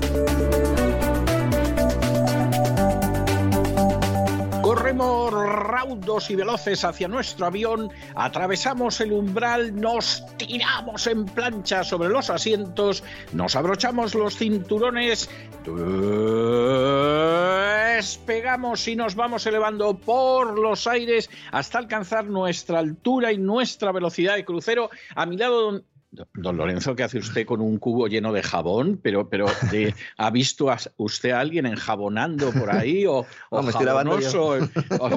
o, es que no le ha dado tiempo a, su higiene personal hoy? Muy buenas noches. Muy buenas noches, don César. Yo es que me tengo que lavar varias veces, porque claro, como estoy siempre metido aquí, ¿no? En todos los charcos. Sí, pues lo entiendo, lo entiendo, sí. Tengo... en fin. me tengo que lavar y bueno, pues traigo, además yo lo hago con un cepillo de estos de cerda bueno, como el de los caballos que está muy bien. Para la piel no tanto, pero bueno, ¿eh? quita absolutamente toda la mugre y también ayuda pues a descubrir que yo creo que usted va por ahí, ¿no? Pues esos eh, que le gusta dar jabón al poder y sobre todo algunos... Sobre todo algunos poderes, sí, Algunos poderes, ¿no? Que empiezan por George y terminan por Soros, ¿no? También podría decirse, ¿no? Hablaremos del señor Garicano, que la verdad es que eh, ha dado una entrevista al diario Cinco Días, al diario de Prisa, que no tiene desperdicio. La verdad es que la actualidad viene, viene muy cargada. Estaba preparando esta mañana el programa y siempre me gusta coger dos, tres, cuatro temas como mucho para no volver demasiado loco al personal, aunque luego hablamos de lo humano y lo divino. Pero la verdad es que hay muchas, muchas noticias y vamos a, focalizarnos, vamos a centrarnos en lo que es más relevante, porque si no nos podemos perder, ¿no? La verdad es que muchos esperan que hoy sea la jornada en la que se ponga un torniquete a las bolsas, que no han parado de sangrar por la herida. Eh, si ayer decíamos que la situación era mala, mm, el cierre de Wall Street eh, eh, fue pavoroso. Y lo del Bitcoin, de verdad, había algún oyente que decía en broma, bueno, ahora es el momento de comprar, ¿no? Lorenzo, aprovecha, ¿no? Espérate a que esté en 20.000. Digo, hombre, pues eh, si está en 20.000, mm, a lo mejor es un buen momento para entrar, ¿no? Hay mucha gente que piensa que hay que comprar un Bitcoin entero. No, no sé, se puede invertir lo que uno quiera. Pero vamos, esto es lo mismo que jugárselo, ¿no? En el casino, al rojo o al negro. A no ser que uno quiera invertir a largo plazo, pero si quiere sacar una rentabilidad así a y ahí tienes, ahí tienes más posibilidades, don Lorenzo, porque a fin de cuentas tienes un 50%. ¿eh? claro, claro, hombre. Yo entiendo que alguno pues eh, podrá decir, pero ¿qué está diciendo este hombre? Pero es que es verdad, sobre todo en operaciones eh, de especulación a corto plazo. Especulación no lo digo desde un punto de vista peyorativo, sino especulación, pues como el que intenta anticipar el futuro y sacar una ganancia de ello. Que eso no es que no sea malo, es que así es como tendría que funcionar el mercado y no le dejan funcionar. Y como todos se meten la mano, los reguladores, eh, pues con sus acciones, eh, nunca mejor dicho, en el Congreso de Estados Unidos hay muchos accionistas, ¿verdad?, de grandes empresas y luego, sobre todo, con esa información privilegiada y ese suministro continuo de liquidez a los sospechosos habituales, pues hay muchas trampas. En el caso de las criptos, la verdad es que le ha afectado muchísimo, eh, sobre todo a Bitcoin, que es la criptodivisa por, por antonomasia, le ha afectado mucho esa, esa subida de tipo de interés de la Reserva Federal y esa constatación de que van a, de que van a seguir subiendo. En estos momentos, ahora mismo, los futuros de Wall Street muestran cierta tendencia de subida. En España la bolsa, pues eh, esta mañana ha subido un poquito, ese IBEX 35 a ver qué hace Wall Street, porque si Wall Street abre a la baja, arrastra a todos los mercados. Cuando hay ajustes importantes, siempre hay inversores que aprovechan para entrar, eh, tendríamos ese rebote, pero lo cierto es que hay muchas dudas, eh, como explicamos eh, largo y tendido en el programa ayer. ¿no? De hecho, el arranque semanal ha sido nefasto. Hoy vamos a hablar más de energía que de finanzas, aunque también hablaremos de finanzas, sobre todo después de que bueno, pues Citigroup haya anticipado que estima que el Banco Central Europeo va a subir dos veces los tipos de interés este año, una en julio y otra en septiembre. Guindos ahora, el vicepresidente del Banco Central Europeo, está dejando caer que la subida de julio no la, no la ven muy claro, pero Citibank considera que sí, que va a subir un cuarto de puntos, un, cuarto, un cuarto de, de punto, 25 puntos básicos, un cuarto porcentual, el 0,25% en julio y otro de 25 puntos básicos en septiembre, con lo cual pues se situarían los tipos de interés en el 0,5 porque ahora mismo están en el 0%. Algo pues eh, que generará movimientos importantes, no tanto por la cantidad, sino por la constatación de que esa, de que esa subida de tipos se podría empezar a producir. ¿no? Leíamos hoy también un informe de JP Morgan que me ha hecho mucha gracia porque hablaba del renacer de los halcones. ¿No? Los halcones entendidos como esos banqueros centrales que defienden la subida de tipos de interés para controlar la inflación, ¿no? Y se referían a esta posición como una religión. y me ha hecho mucha gracia, ¿no? Porque dice, los bancos centrales de todo el mundo han cambiado rápidamente, dicen. Antes eran bastante moderados y han redescubierto recientemente esa antigua religión de lucha contra la inflación. Lo que es una religión, señores de JP Morgan, es pensar que le vas a dar a la maquinita de crear dinero de la nada y que no va a haber inflación. Eso sí que es una cuestión de fe, ¿no? O sea, que hay una religión que es la lucha contra la inflación. eso es una religión. Fíjese, ¿eh? Que la deben de profesar mucho en Alemania después de lo que pasaron en el periodo entre guerras, ¿no? Sí, sí, sí. Fíjese, ¿eh? yo llamo religión a los contrarios los que consideran que no pasa nada, que se puede inundar el mercado de dinero. que... Los, los, contrarios que tienen hasta Inquisición, dicho sea de paso. Sí, sí, sí. Tienen y grandes inquisidores. Sí, sí, sí. Y, además de bloqueo fácil y estas cosas, ¿no? Pero bueno, cuidado, porque esta religión de la que estamos hablando, ojalá fuera una religión, porque si fuera una religión implicaría que hay un determinado volumen de gente que la sigue. Y aquí me parece que somos cuatro gatos los que llevamos defendiendo esto desde hace mucho tiempo, ¿no? Ya sabe usted que al final le busco yo las cosas positivas. Soy un optimista redomado, por lo menos durante el programa, ¿no? Luego me paso todo el día mirando al suelo y tal, y mi mujer me dice siempre, eh, ¿solo estás contento en el programa? No, hombre, lo que pasa es que con todo lo que cuento, pues eh, hay que tomárselo así, ¿no? Como digo, complicado, pero claro, uno empieza a bucear en la información y le empieza a salir sonrisas porque dice, no podemos ser tan hipócritas. España, por ejemplo. Mientras está pidiendo a Bruselas poner cota a los hidrocarburos rusos, o mejor dicho, se pone detrás de los que lo piden, ¿no? Ahora resulta, don César, que está aumentando sus compras por la puerta de atrás. España ahora mismo está comprando mucho más gas a Rusia ahora que cuando comenzó la intervención militar. A mí, a mí esto me mata. Yo, yo es que quisiera saber qué tipo. O sea, sale Borrell que, que, estamos descubriendo que es todavía más malo de lo que ya sabíamos que era hace décadas, ¿no? Y es algo tremendo. Y no para hablar de que si el petróleo, el gas, no sé qué, no sé cuántos, y parece que la gente ha dicho que esto se acaba y están comprando más. Yo, vamos a ver, ya, ya no solo es que esto me parezca perverso, es que además da la sensación de decir, bueno, pero ustedes aparte de perversos son hipócritas y nos toman por imbéciles. Sí, sí. O sea, nos están diciendo, no, oiga, no ponga la calefacción por solidaridad con Ucrania y tal. Vas al gimnasio, vas al supermercado, te encuentras un código QR. Aquí en España es muy común eso, no sé si hay en Estados Unidos también, don César, últimamente. Un código QR para que tú con tu teléfono pues le hagas una fotito al código QR y dones dinero a Ucrania, todos con Ucrania, etcétera, etcétera. Nos están diciendo además que somos culpables cada vez que ponemos la calefacción o cada vez que utilizamos eh, pues cualquier electrodoméstico, eh, somos culpables de estar financiando la guerra y luego uno va a las cifras y dice, oiga, pero si usted ha duplicado casi las compras de gas a Rusia, mientras que reduce a la mitad las compras de Argelia. Explíquemelo. Explíquemelo, ¿no? Uno se va a los datos de Nagas y ahora mismo el gas ruso es el 8% del suministro.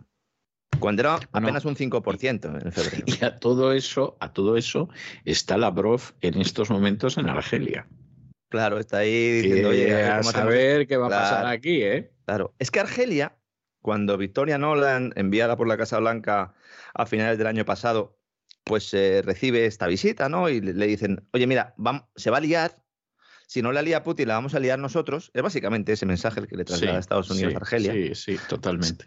Y eh, claro, en algún momento se van a acercar a ti porque si a mí me dejan de comprar gas o si me ponen algún tipo de sanción, tú eres la puerta por el sur, ¿no? Por ese Mediterráneo a Italia y a España de ese gas, ¿no? Entonces, cuidado porque te van a, eh, te van a pedir, te van a plantear y sobre todo te van a prometer, ¿no?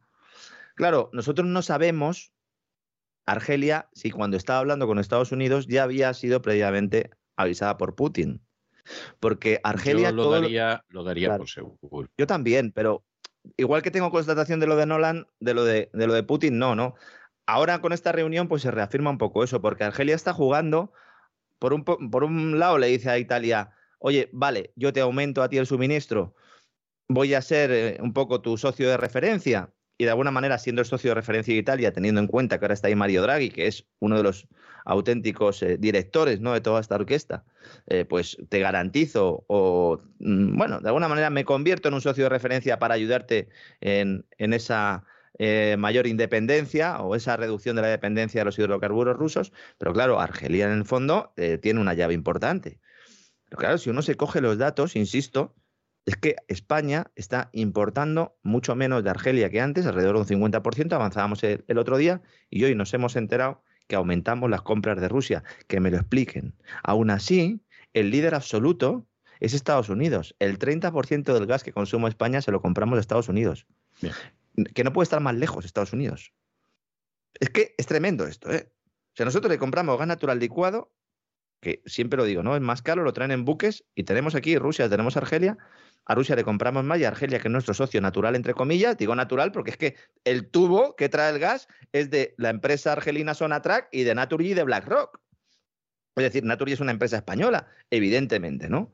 Además está el tema de la negociación de las tarifas que me dicen que va para largo, va para largo el tema de las tarifas y cuidado con esa ampliación del gasoducto Medgaz, que también me dice un pajarito que no está todavía certificada. Y esto rigurosa exclusiva. Seguramente lo podamos ver en unos días en algún medio de comunicación, ¿no? Si hay algún periodista que nos esté escuchando, que me consta que suele suceder estas cosas, ¿no? Al final, Argelia es el segundo suministrador en términos eh, eh, absolutos, con un 23%. Y luego tenemos a Nigeria, ¿eh? Tenemos a Nigeria con un 17%, un 16,9%, ¿no? Y mientras España aumenta sus compras, Alemania sigue adelante con su plan de emergencia para preparar su economía para el corte total. Hay novedades a este respecto. La agencia Reuters nos informaba a primera hora de que entre las medidas a adoptar está la toma de control de empresas consideradas críticas, es decir, nacionalizaciones, bajo el paraguas de la seguridad nacional. Esto que ha estado haciendo Pedro Sánchez con esas reformas normativas, eh, prácticamente todas, ¿no? Avanzando un poco en esa destrucción de lo que, de lo poco que puede quedar del Estado de Derecho, se está haciendo en más países, ¿eh? No solo se está haciendo en España y Alemania, eh, con el gobierno que tiene, bueno, pues eh, la verdad es que da mucho miedo, ¿no? Porque claro, ya lo que faltaba esto es empezar a nacionalizar. Si nacionalizó prácticamente Merkel aprovechando la pandemia para inyectar un montón de dinero público a las empresas alemanas, recordemos que de todo el dinero que se ha gastado en ayudas a empresas eh, puesto por todos los fondos COVID en Europa, 6 de cada 10 euros han ido a parar a empresas alemanas. 6 de cada 10.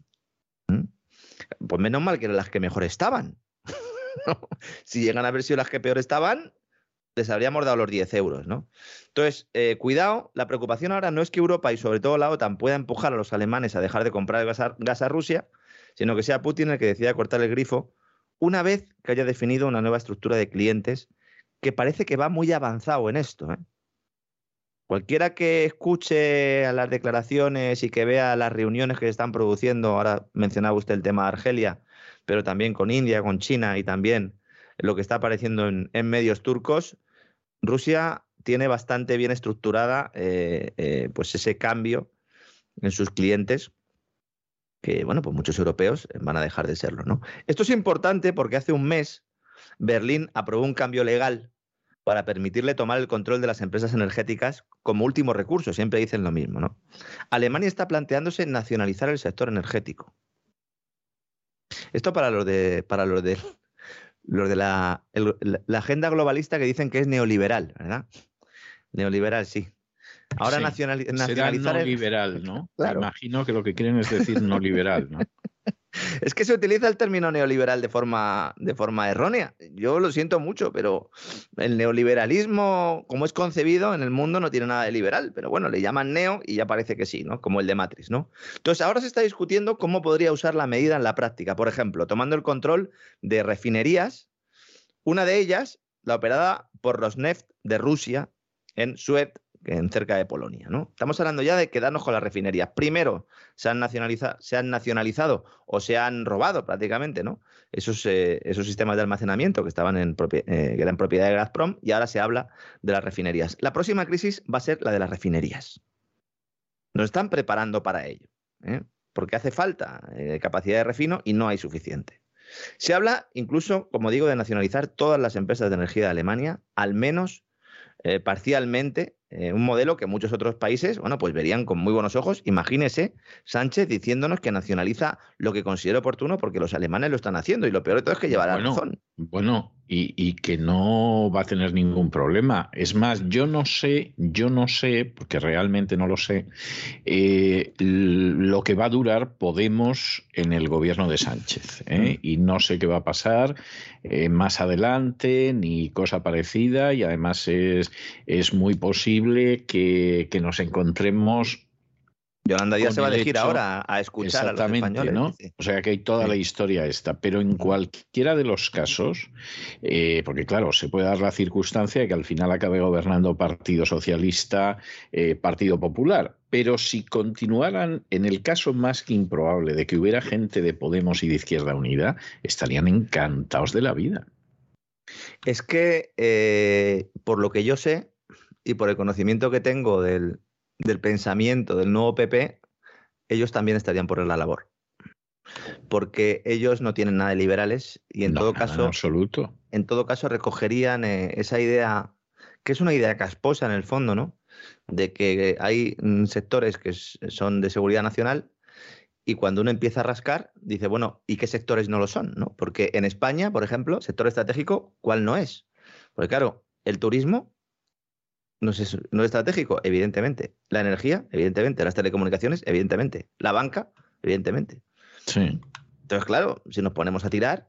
Sí, no, no, puede ser todo. Puede y el Partido Popular, recordemos, en la crisis de 2008, que es que la gente se olvida. Bueno, y, la propiedad inmobiliaria también. La recordemos, inmobiliaria ¿se acuerda usted, don César, cuando salieron Zapatero y Rajoy en la crisis de 2008 a la Limón a presentarnos las medidas? Sí. Eh, nos las presentaron juntos, ¿eh? Y no había un gobierno de coalición. Aquel fondo de adquisición de activos financieros, cuando nos empezaron a plantear, ¿no? Después de la quiebra de Lehman Brothers. Estaba gobernando el Partido Socialista. Sí. Y nos presentaron un plan a la limón. ¿Mm? Entre los dos. Es decir, eso eh, lo podemos volver a ver, ¿no? Lo que más me ha sorprendido a mí, leyendo un poco la, prensa alemana que hablaba de esto, ¿no? Es que eh, la idea del gobierno alemán ya no es eh, priorizar a los hogares respecto a la industria, sino al revés. Es decir, si hay cortes, van a ser los hogares los que se queden sin gas. Ya no van a ser las fábricas, porque al principio se planteaba que fuera al revés y que los hogares tuvieran eh, un, suministro más o menos normalizado y que luego el gobierno iría determinando qué fábricas o qué industrias se quedaban sin gas y en, qué tramos horarios, porque al final estamos hablando de racionamientos. Es duro que estemos hablando de esto en el siglo XXI y en Alemania, pero es cierto. Sí, lo es. Sí, lo es es que esto no sé, esto me, recuerdo, pues eso, los años 70 y 80 en España, o cuando estuve viviendo en Colombia, ¿no? Que allí pues había cortes de luz eh, eh, cada cierto tiempo. Bueno, en este caso es que habría eh, racionamiento energético por parte del gobierno, ¿no? Y la razón es que el gobierno no querría dejar de comprar gas, o en este caso se lo habrían cortado por las sanciones. Surgen voces en Alemania que dicen que el país está llegando al límite de las sanciones que puede imponer sin desencadenar una espiral económica recesiva. Es decir, hasta este punto llegan las sanciones boomerang, que en Alemania dicen, ya no podemos imponer más. Oiga, pero si el que impone las sanciones se supone que no es el que sale perdiendo. Pero es que en este caso sí. Y a esto me refería cuando antes del programa le hablaba yo de don Luis Garicano y por eso ha dicho usted que venía yo con la esponja, ¿no? Sí, y el jabón, sobre todo el, jabón, porque Maricano, hombre, he estado pensando en que venía usted con un barreño de babas. a mí sí se me cae, a mí si se me cae el jabón no lo cojo, ¿eh? Yo se lo digo, ¿eh? a mí si se me cae la pastilla de jabón no la cojo, ¿eh? yo no me la juego. Mm, yo, yo soy un tipo que apuesta sobre seguro, ¿no? Bueno, Luis Garicano, entrevista en cinco días eh, del Grupo Prisa, el económico del Grupo Prisa, europarlamentario de Ciudadanos, a la sazón, porque este hombre, entre otras cosas, pues es europarlamentario, aunque se dedica a muchas, a muchas historias que poco tienen que ver ¿no? con, con el Parlamento Europeo. ¿no? Y el titular de toda, es... de toda la vida de Dios. O sea, el que titular es, estamos en una economía de guerra y falta un discurso honesto de los gobiernos europeos explicando lo que está en juego. La madre que lo parió. ¿Eh? O sea, disculpe usted, pero no he podido evitarlo. Y o porque sea, no ve la foto, sale así con, con los brazos cruzados y una media sonrisa y tal. Mm, Yo creo, lo digo sinceramente y me, me da mucho pesar, creo que es de lo más asqueroso, rastrero, repugnante, servil y lacayuno que existe en estos momentos en la política española y mira que no hay poco. O sea, este es uno de los siervos que se arrastran y reptan delante de Soros. Y no nada más que seguir su cuenta de Twitter para darse cuenta de ello. Sí, sobre todo en, en los últimos tiempos, ¿no? Porque antes, eh, cuando era economista en Reino Unido, pues se le veía un poco el plumero, tenía ciertos análisis que eran bien recibidos también por la muchachada liberal, ¿verdad? O la muchachada que se cree o que se considera liberal. Luego, poco a poco, ha ido mostrando cada vez más su cara. Algunos que le conocíamos y que sabíamos eh, pues de qué pie cojeaba, eh, pues lo denunciamos y nos llamaban locos y ahora es evidente que es así, ¿no? Sí, locos, locos. ¿Y por qué Sí. hablamos de Garicano? Porque resulta que hasta él admite lo que estamos contando aquí, porque le pregunta el periodista, después de dos meses de guerra en Ucrania, ¿las medidas adoptadas contra Rusia están teniendo los efectos deseados? Y dice él, dice, la realidad es que las sanciones adoptadas sobre la tecnología rusa sí que van a tener efectos, pero a medio plazo, dice. Sin embargo, lo que pensábamos que íbamos a conseguir con las acciones para romper financieramente la economía rusa en el corto plazo no han funcionado. Bien. Así que, señores de los medios de Y comunicación, esto, esto lo dice, bueno, Claro, Vamos es a que ver, si y esto lo dice Garicano, que Claro. efectivamente es verdad y todo. No Claro. le quiero a usted contar lo que a mí me toca leer también de otros personajes especialmente inclinados a doblar el talle, eh, en el sentido de que es que uno se cree lo que dicen y parece que los ucranianos están a punto de entrar en Moscú. O sea, es, es algo de verdad en fin, yo reconozco que efectivamente hay muchísima gente que escucha las cosas, se cree lo que le dicen y no se molesta, mm, no voy a decir en contrastarlas o en buscar otros puntos de vista, ¿no? Simplemente en analizarlas de una manera racional, a ver si eso que dices es verosímil o lo piensas un poco y dices, hombre, pero esto no puede ser, esto tiene que ser un error o es un disparate o es una mentira, pero no hay, no hay más alternativas.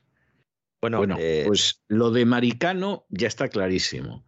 Ahora, yo quisiera contarle otros artículos que me está tocando leer estos días y yo los veo y digo, pero bueno, este tipo tiene el Parkinson muy avanzado o, o está en un proceso de demencia senil absolutamente irremediable y galopante.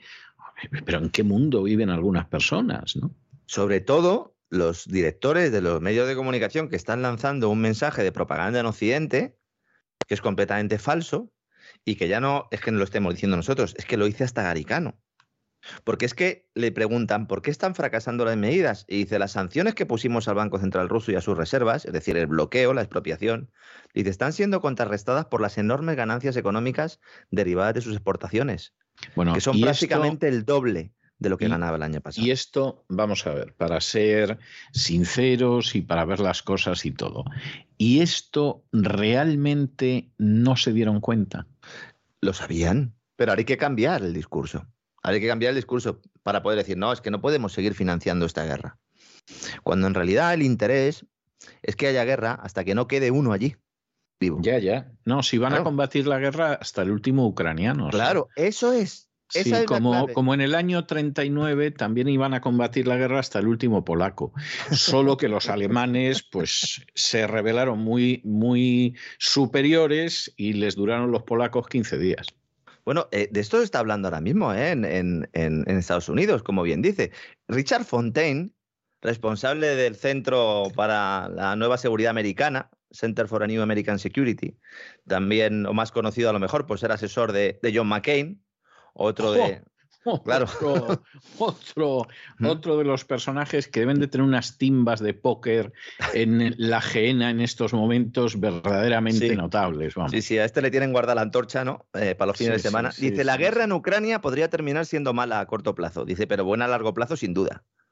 Ya. Esto es lo que dice esta gente. Claro, vamos a ver, Claro. vamos a ver. Vale, tomemos la frase. O sea, puede ser mala a corto plazo. ¿Eso qué significa? Que les van a dar a los ucranianos, como Claro. hasta ahora, una tras otra, porque si los rusos desarrollaran una guerra total en estos momentos en Ucrania, vamos, el número de muertos ucranianos sería, ya en estos momentos serían centenares de miles. Con eso de que mandan a los, pres- a los prisioneros a casa, en fin, los tratan como hermanos y todo lo demás, no es así la cosa. Pero aún así, lo cierto es que a corto plazo esto va a ser malo. Y dices, y a medio plazo larga. Es decir, que usted pretende prolongar la guerra durante años. Vamos a ver, yo el razonamiento y lo que quieren hacer, vamos a ver, lo entiendo, porque es que además es que lo digan, ¿no? Exactamente, tampoco lo ocultan mucho. Claro. O sea, que quiero decir que lo están diciendo y todo lo demás. Pero claro, cuando tú te metes en esto y dices, pero vamos a ver, vamos a ver, vamos a ver. Eh, la guerra a medio largo plazo de Siria la perdisteis. Y mira que movilizasteis salvajes mucho más duros Bueno. y mucho más viles, etcétera, que los que habéis movilizado en Ucrania, que los hay, pero no tantos, porque mucha gente se está negando a combatir en Ucrania, se rinden, proporcionan armamento de la OTAN al ejército ruso al rendirse, etcétera. Mira que os empleasteis a fondo en Afganistán y perdisteis. Mira que en Irak sí derribasteis a una de vuestras antiguas marionetas, que era Saddam Hussein, y todo lo demás, pero aquello está absolutamente manga por hombro. Y pretendes meterte ahí y salir bien. Sí, pero es que, don César, en esas tres derrotas hay tres ganadores claros. No, los, claro, que, los, que claro. vendían, los que vendían las armas y las empresas energéticas. Sí, sí, sí. Bueno, y, y- y las empresas de reconstrucción. Claro. O sea, Las estos- concesionarias. exactamente. Exactamente. Es decir, estos cuentan, por eso deben de estar muy apenados con la manera en que está actuando el ejército ruso, porque estos contaban que quedara aquello como un solar y luego llegan las concesionarias Claro. americanas, te reconstruyen el país. Es más, con un poco de suerte, los buenos han destruido también una parte del país para poderlo reconstruir, como pasó en Libia, donde se han filtrado órdenes para destruir ciudades que no estaban en zona de guerra ni planteaban resistencia ni nada, pero que se decidió de todas formas que había que destruir totalmente esa ciudad para luego reconstruirla. Y como un país en ruinas, por regla general, no cuenta con recursos, pues entonces ya robamos todo lo que no hemos robado en Ucrania, con la excusa de que los estamos reconstruyendo por los efectos de la satánica maldad rusa, pues ya aquí Ucrania la saqueamos a manos llenas, Bueno, como estamos saqueando Irak, como estamos saqueando Libia desde hace años y como no pudimos saquear ni Afganistán ni Siria, pero no porque no quisiéramos. Bueno, hay un nuevo plan ahora mismo de la Casa Blanca en marcha para meter 40.000 millones de dólares ahí. 40.000 millones de dólares que salen de los contribuyentes estadounidenses. A, Sí. a ese complejo militar industrial patrio, a las concesionarias y a todo aquel que pueda sacar tajada. Pero fíjese, fíjese, incluidas, ¿no? Vamos a ver, estamos hablando de 40.000 millones de dólares. Bueno, si en este país estuvieran que lo tiraran, pues dices, bueno, a fin de cuentas el Ejecutivo verá lo que dedica. 40.000 millones de dólares es mucho más, mucho más de lo que se dedica a los enfermos de cáncer en este país al año. Y cuando le digo mucho más, le estoy hablando de entre 7 y 8 veces más. Entonces, ¿me quiere a mí explicar el señor Biden o el que le mueva por detrás como un ventríloco? ¿Qué justifica que nosotros, los contribuyentes americanos, porque yo soy un contribuyente y soy ciudadano americano, tengamos que tolerar que vayan 40 mil millones de dólares a Ucrania cuando no se atiende a la gente que tiene cáncer en este país? O sea, ¿tiene alguna razón? Y tenemos otros presupuestos, por ejemplo, de carácter educativo, etcétera, que son muy inferiores. Entonces, para que los empresarios de las empresas armamentísticas y los empresarios de la reconstrucción, que luego te, te, hacen pagar una carretera a los contribuyentes como si estuvieran asfaltando con oro, se llenen los bolsillos, los contribuyentes no solo tenemos que poner mucho dinero, sino que además tenemos que ver cómo no se atiende como se debe a otra gente. De manera que yo, por definición y como ciudadano americano, soy absolutamente contrario a cualquier intervención armada de mi país en el extranjero, porque no veo hasta la fecha que sean intervenciones, primero, que tengan que ver con los intereses reales del pueblo americano. De determinados lobbies no tengo ninguna duda, pero del pueblo americano no. Y segundo, porque además es que no hay ninguna causa justa para esas intervenciones. Luego a la gente le contarán lo que quieran, hay gente que lo repite, tienes gente en los medios de comunicación cuyo accionista principal o entre cuyos accionistas principales están las industrias de armamento y por lo tanto los columnistas o los que hablan van soltando el discurso de la guerra, pero yo personalmente en ese sentido no puedo estar más opuesto.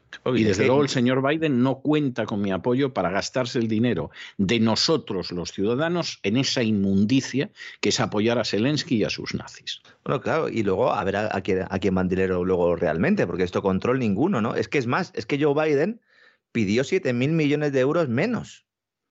Él cuando hace la solicitud, cuando plantea esto es el 28 de abril, y él dice que 33 mil millones de dólares. A lo mejor se equivocó, ¿eh? Que yo no lo descarto, porque este hombre, como no está bien, aunque lo más seguro es que dijeran, bueno, vamos a meter un poquito de más pasta. Es que Pelosi, presidenta de la Cámara de Representantes, y Blinken, secretario de Estado, ministro de Exteriores, para que nos entiendan en España respectivamente, mandan una carta a los responsables de los distintos comités del Congreso y del Senado, indicando que los militares tenían fondos suficientes, los militares de Estados Unidos tenían fondos suficientes para enviar armas a Kiev durante solo las próximas dos semanas y que había que mandar más. Y que por lo tanto hacía falta esta pasta. De los 40 mil millones de dólares para eh, comida, son solo 3 mil. Bueno, no, pero es que es que al fin, vamos a ver, yo fíjese que estoy pensando que es muy posible que Biden anunciara una cifra y le dijeran, oye, presidente, señor presidente, Mr. President, que les podemos sacar varios miles de millones de dólares más, ¿eh? Y llega Blinken, que es un personaje que sabe de diplomacia lo que yo de navegar en yate, ¿eh? sobre poco más o menos, que es un personaje que viene de echar los dientes en seguridad nacional, lo cual quiere decir que escrúpulos morales, si tiene alguno, lo debió de perder junto con la virginidad hace décadas. Bueno, era consejero adjunto de, Biden cuando era vicepresidente de Seguridad Nacional. Es decir, este, este, hombre es el que sabe todo lo que ha pasado. claro, o sea, este. Empezando por todo lo que ha contado usted en su editorial hoy. Exactamente, o sea, este es el gran fontanero de los crímenes en masa que se producen sobre naciones inocentes. Y a este tipo le tienes de ministro de Asuntos Exteriores. Este tipo de ministro de Asuntos Exteriores, a su lado Ribbentrop, sería un caballero. Porque este, como ministro de Asuntos Exteriores, es hacemos lo que nos sale de las narices y se acabó. Y así entiende la excepcionalidad americana, que no tiene nada que ver con lo que esta chusma política denomina la excepcionalidad americana. Nada que ver, es exactamente todo lo contrario. Y claro, tienes a Blinken, claro. Luego, como Blinken al final es el hombre de las operaciones sucias, de los crímenes, de la contratación de terroristas islámicos, etcétera, etcétera, pues claro, este tipo lo tienes que hacer que se mueva en el terreno diplomático y tiene enfrente a Lavrov y le tiemblan las piernas. claro. Claro, sí, es que es lógico. Sí, se pasan de frenada y, no saben, no saben calcular, porque ellos lo que les gusta es actuar sin luz ni taquígrafos. En cuanto hay luz y hay taquígrafos, pues se empiezan a cometer errores. ¿no? Hoy, en relación a esto, la agencia Bloomberg ha publicado otro artículo muy interesante en el que señalaba que los principales asistentes de la administración Biden están cada vez más convencidos de que la guerra de Ucrania es una gran oportunidad para Estados Unidos, porque les va a permitir financiar buena parte de su viaje hacia China gracias al mayor presupuesto de la OTAN. Esto es cierto también, que será abonado en buena medida por los europeos y en, concreto por los alemanes. Es que es tremendo, es que además los alemanes van a pagar. Es que antes de la guerra Alemania no quería aumentar el presupuesto de la OTAN. ponía la excusa de si no lo aumentan los demás, yo tampoco, ¿no? Con ese famoso 2% del, del, Producto Interior Bruto, ¿no? Tampoco quería enviar armas modernas a otros países. Cuando empezó la guerra, recuerda usted, don César, que Alemania dijo, no, no, a través de mi territorio no mandamos nada. ¿no? Y al final es el primero que se ha puesto en la lista de Paganini encima. Es que Alemania va a ser el tercer mayor financiador militar del mundo. En 2020 era el séptimo. Es que Alemania va a ser la gran Paganini de todo esto, ¿no? Entonces, claro, desde ese punto de vista, bueno, pues... Bueno, Alemania es un país ocupado desde el año 45, ¿no?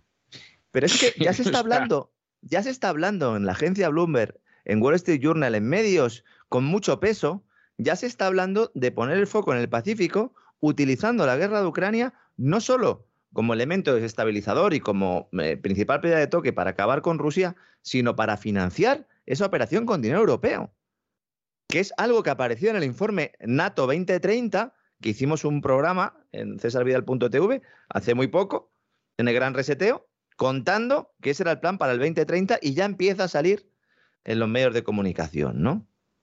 Fíjese, la excusa que nos ponen es el movimiento hacia Asia se considera crítico, con el presidente Biden y sus principales asistentes diciendo que como China está tratando cada vez más de utilizar su influencia económica y militar para doblar el orden internacional basado en normas a su voluntad, esa es la expresión que utilizan, pues que hay que ampliar la presencia.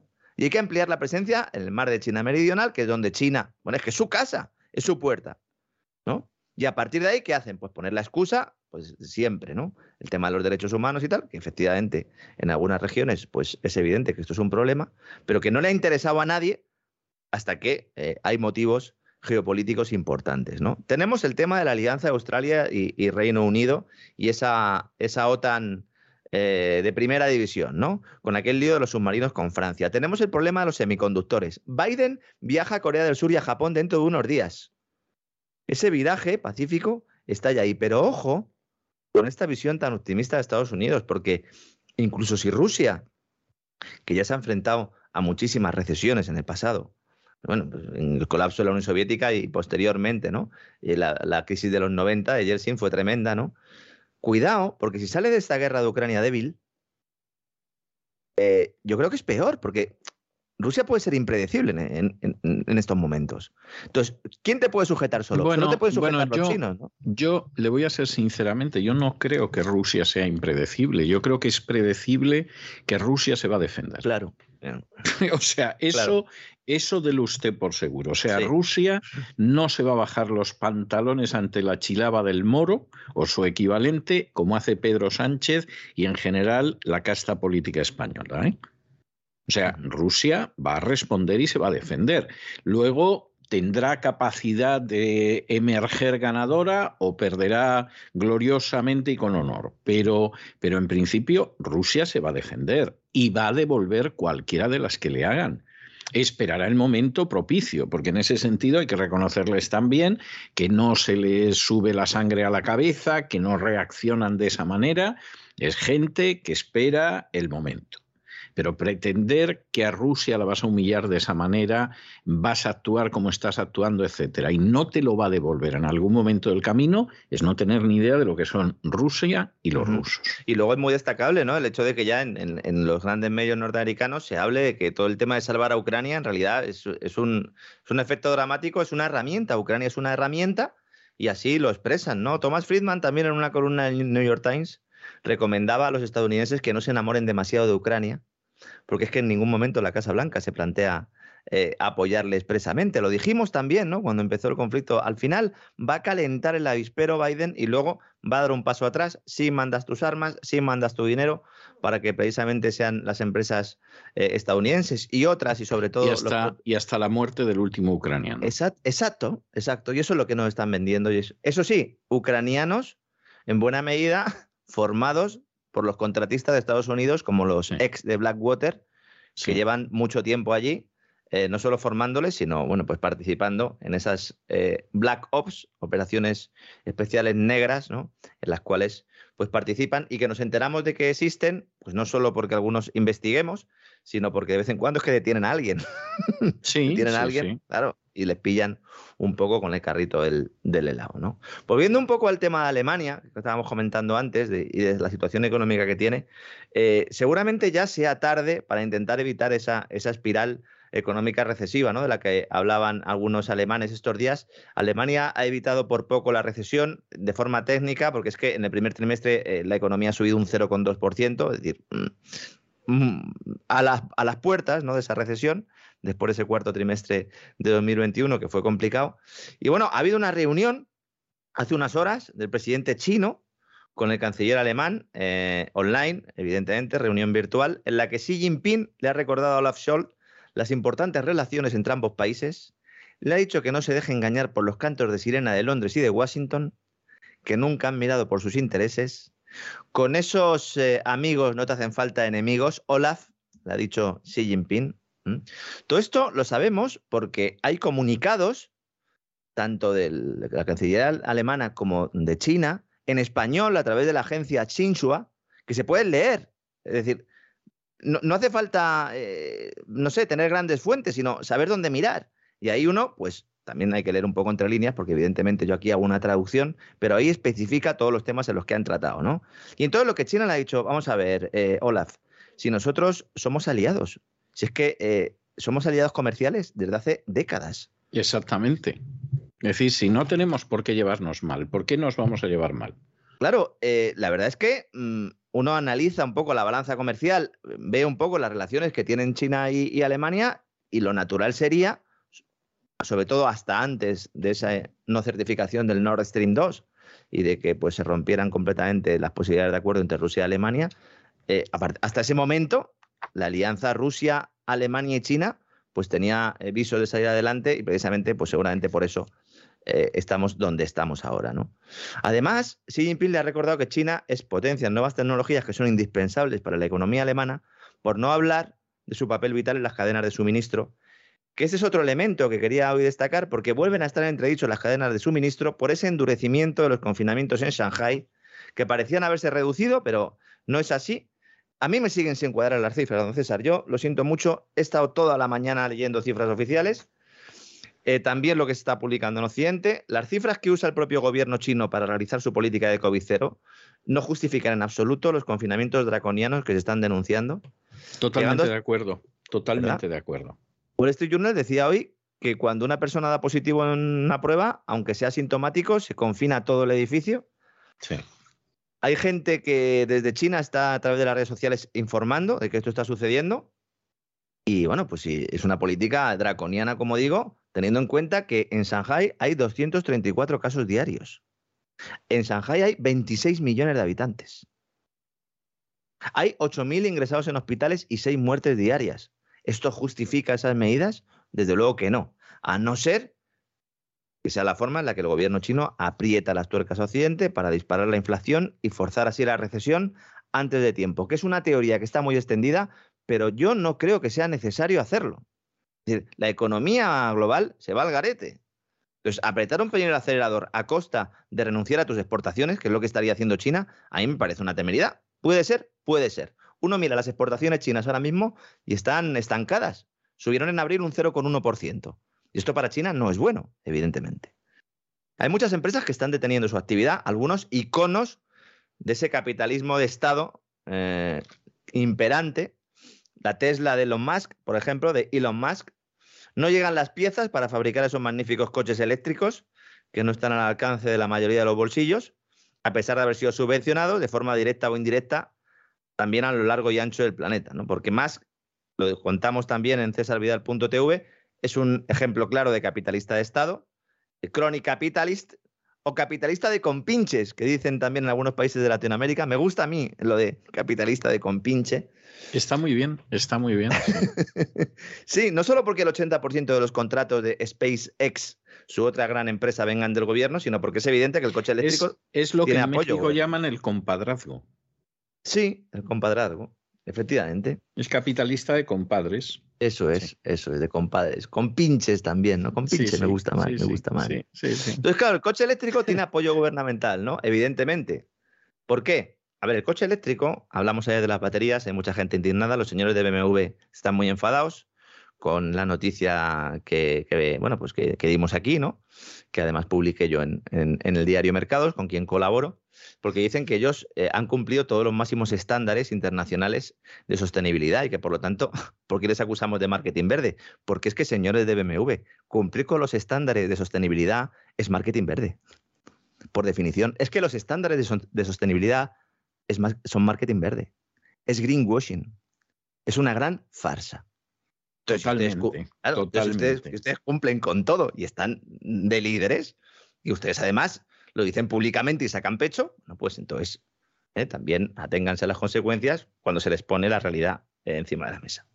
Ayer hablábamos del tema de las baterías, el tema de la contaminación, pero como concepto, el coche eléctrico tiene un amplio apoyo gubernamental que permite que personas de grandes rentas se compren un cochazo con una rebajita que proviene del dinero del contribuyente que no puede comprarse ningún coche. Efectivamente. Bueno, eh, estas cosas suceden, ¿no? esto es un subsidio es esto. Un subsidio es esto, por definición, ¿no? Entonces, no solo Tesla tiene problemas en, en Shanghái, también General Motors. Esta es otra que tal baila. General Motors, eh, conocida también como Government Motors, por el dinero público Totalmente. que ha recibido a lo largo de la historia, ¿no? Y también otras que habían retomado recientemente la actividad y que ahora vuelven a cerrar. Esto es un problema adicional a todos los que tenemos. Y ahora que mencionamos a Elon Musk, podemos ya anunciar también la lista de entidades que le van a ayudar financieramente a comprar Twitter, esa red social que el millonario sudafricano dice que va a convertir en una fuente de libertad. 7.140 millones de dólares le van a dar, casi una veintena de inversores, para realizar una de las mayores compras apalancadas en la historia, apalancado, es decir, con dinero ajeno. Un dinero que sale de Wall Street, de Silicon Valley y del universo cripto, en concreto de Binance, que es una casa de intercambio, un exchange, que como ya he explicado en otros programas, estas casas de, intermediación o estas exchanges son la mejor manera de conseguir que las personas que no entienden muy bien el Bitcoin pues se metan en este mundo, en el mundo de las criptodivisas en general, sin saber que en realidad pues el dinero no lo tienen ellos, sino que lo tienen estas casas de intercambio, porque son ellas quienes tienen las claves privadas y por lo tanto están expuestas no solo a los vaivenes del mercado, sino también a que alguien meta la mano en la caja. Por cierto, Binance, que mm, se anuncia mucho en Estados Unidos últimamente, en grandes eventos deportivos, tiene sede en Delaware. Anda, bueno, Delaware, que usted sabe que es un estado maravilloso porque no pagas impuesto de sociedades. No, no es el único, no es el único de Estados Unidos donde pasa eso, pero ya quisiera yo adelantar que hay eh, algunos políticos españoles que, que, tienen desde hace muchos años su sociedad en Delaware. ¿eh? Bueno, y, lo bueno y la agencia tributaria nunca llega. Lo bueno de Delaware es que vas a la panadería a lo mejor y te encuentras con un Biden por allí, ¿no? Eh, sí. O, te encuentras a lo mejor un ordenador portátil de algún familiar de, Joe Biden con algunas fotos o algo, y entonces pues ya, pues ya has echado el viaje, ya te lo has pasado bien, ¿no? Sí, es esas cosas que pasan, sí. Un abrazo a los amigos de Delaware, que, como en todos los sitios, pues hay gente buena y gente mala.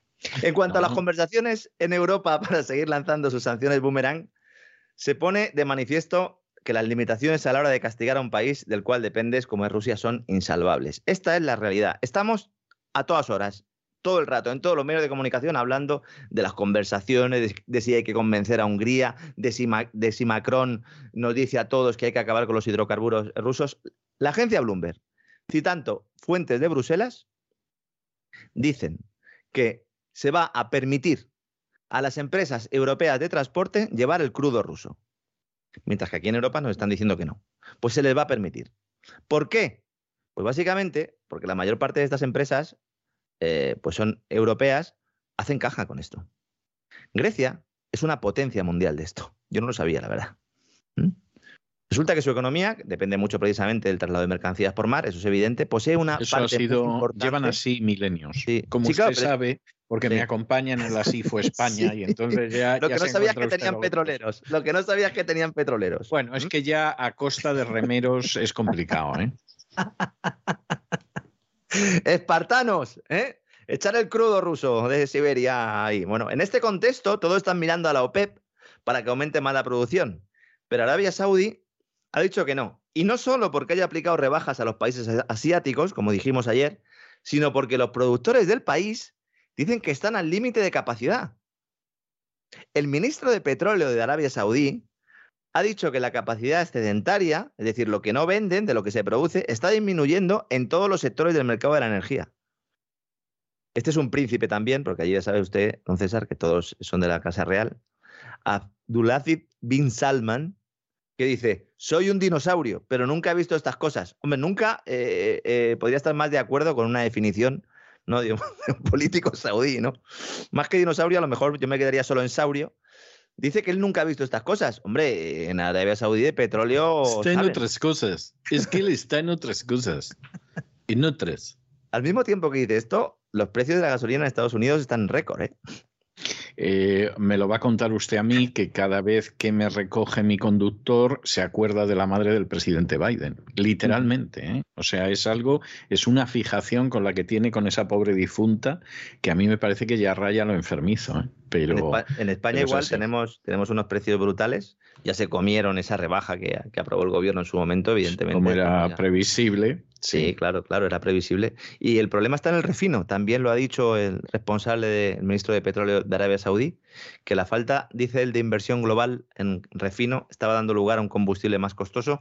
Hay muchos, eh, muchos especialistas que llevan mucho tiempo diciendo que iba a producirse una escasez de diésel, todo esto antes de, la intervención militar y ya cuando, incluso antes de que, de que empezaran a elevarse los precios de forma notable, pues en la primavera del año pasado, cuando, cuando Biden empezó a agitar un poco ya el avispero, pues eh, se hablaba de los problemas de la capacidad de refino y esto es un elemento también que hay que tener en cuenta porque podemos tener el, la materia prima, el crudo, pero no, si no lo refinamos no nos sirve para nada.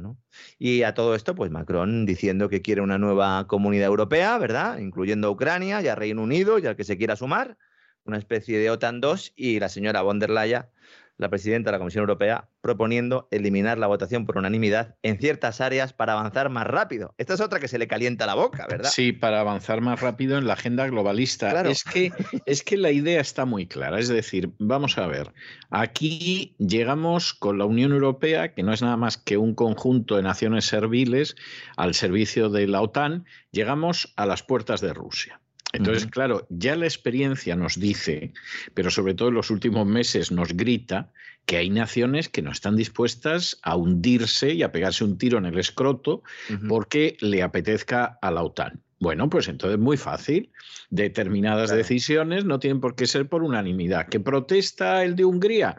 Que le vayan friendo un paraguas al de Hungría. ¿Que protesta Rumanía por no sé qué? Pues Rumanía que le frían un paraguas y el resto no van a decir nada, porque ya sabemos que España es servil hasta la bajeza, Italia tres cuartos de lo mismo, etcétera. Y hombre, nos gustaría que volvieran los británicos, pero los británicos como que no, porque efectivamente están en el juego de ser el primo de los Estados Unidos y, y mantener esa organización que crearon ellos y que es la OTAN que parte de la base de que los rusos tienen que estar fuera, los americanos dentro y los alemanes abajo, que es la definición literal que dan los británicos de lo que va a ser la OTAN. Y no puede estar más claro que es así. Entonces, bueno, pues es una situación verdaderamente infame, o sea, verdaderamente infame. Pero la señora esta es una víbora de la... Bueno, que no se sientan ofendidas las víboras. O sea, es una arpía de la peor especie. Hay, hay, muchos que están defendiendo esto porque dicen, claro, no puede ser que un país pequeño pues se condicione toda la política de la Unión Europea, pero es que esos mismos que están defendiendo esto, sobre todo en España, serán los primeros que cuando nos digan, oigan, hay que rebajar las pensiones, van a poner el grito en el cielo. Y van a apelar a una soberanía nacional que ellos mismos se están encargando de laminar. Claro. Que no es democrática la Unión Europea. Ya no son democráticos los propios estados, porque no hay separación de poder, no hay justicia independiente, etcétera, etcétera, pero es que el organismo que está por encima, esa Comisión Europea, ese Parlamento Europeo, no, son no es un organismo democrático. Están tomando decisiones, además, que van contra el propio pueblo europeo. ¿Y qué queremos? ¿Darles aún más poder? ¿Darles aún más capacidad? Para que puedan determinar lo que consideren oportuno sin que haya ninguna voz que muestre, eh, pues ya no solo eh, su oposición, sino que pueda ejercer algún tipo de veto. De verdad, mm, todos estos, al final, lo peor de todo es que cuando se arrepientan ya va a ser demasiado tarde. Y habrá alguno que diga, ah, pues sí, llevan ustedes razón, pero ya han apoyado un movimiento totalitario que se está desarrollando desde hace mucho tiempo en Europa. Eh, la propia Unión Europea, yo siempre he dicho que es, está creada con, con esa intención pero que ahora ya pues aprietan completamente el acelerador y como dice Úrsula, pues porque hay que avanzar más rápido, hay que aprovechar que estamos en una crisis, como decía también ¿no? el presidente del Foro Económico Mundial, que no hay que desaprovechar ninguna crisis, la crisis del COVID fue muy importante, bueno, pues ahora la crisis de Ucrania. Entonces, mañana seguiremos informando, parece que Wall Street, como anticipábamos, sí ha abierto al alza, así que puede ser un día relativamente tranquilo en los mercados después de esa, de esa sangría. Y bueno, vamos a tener eh, muchas turbulencias, así que, como siempre decimos, abrochamos los cinturones. ¿eh? Alguno se lo va a tener que abrochar ya porque está adelgazando más de la cuenta. Recomiendo tampoco tomarse todo esto, sí en serio, pero intentar tomárselo con cierta filosofía. Estamos en un movimiento que en buena medida no vamos a poder evitar, pero sí nos vamos a poder adaptar. Es decir, crisis ha habido muchas a lo largo de la historia. ¿eh? Vamos a salir de esta, como salimos siempre. Los políticos van a sacar tajada, como sacan siempre. Pero bueno, en, términos cualitativos eh, tampoco creo que vaya a ser tan diferente, ¿no?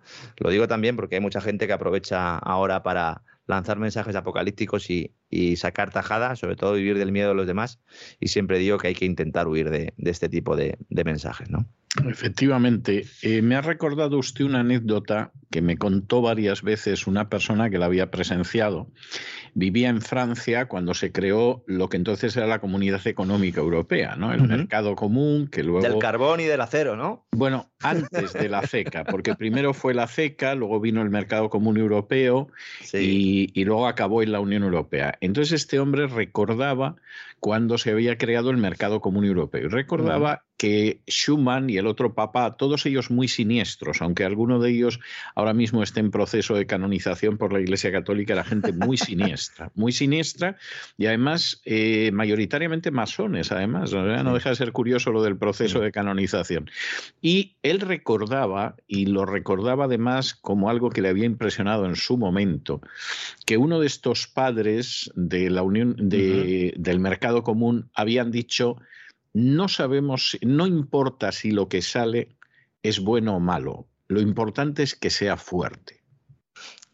Y este hombre que vivía entonces en Francia dice que en ese momento cuando lo oyó le dio un escalofrío porque dijo, pues estamos aviados. O sea, si, si al final lo que va a salir no es importante el que sea bueno o el que sea malo, sino el que sea fuerte, estamos aviados. Este hombre descansa en paz hace mucho tiempo, pero yo recuerdo que me lo contó en más de una ocasión porque él lo había vivido de joven y le había impresionado mucho.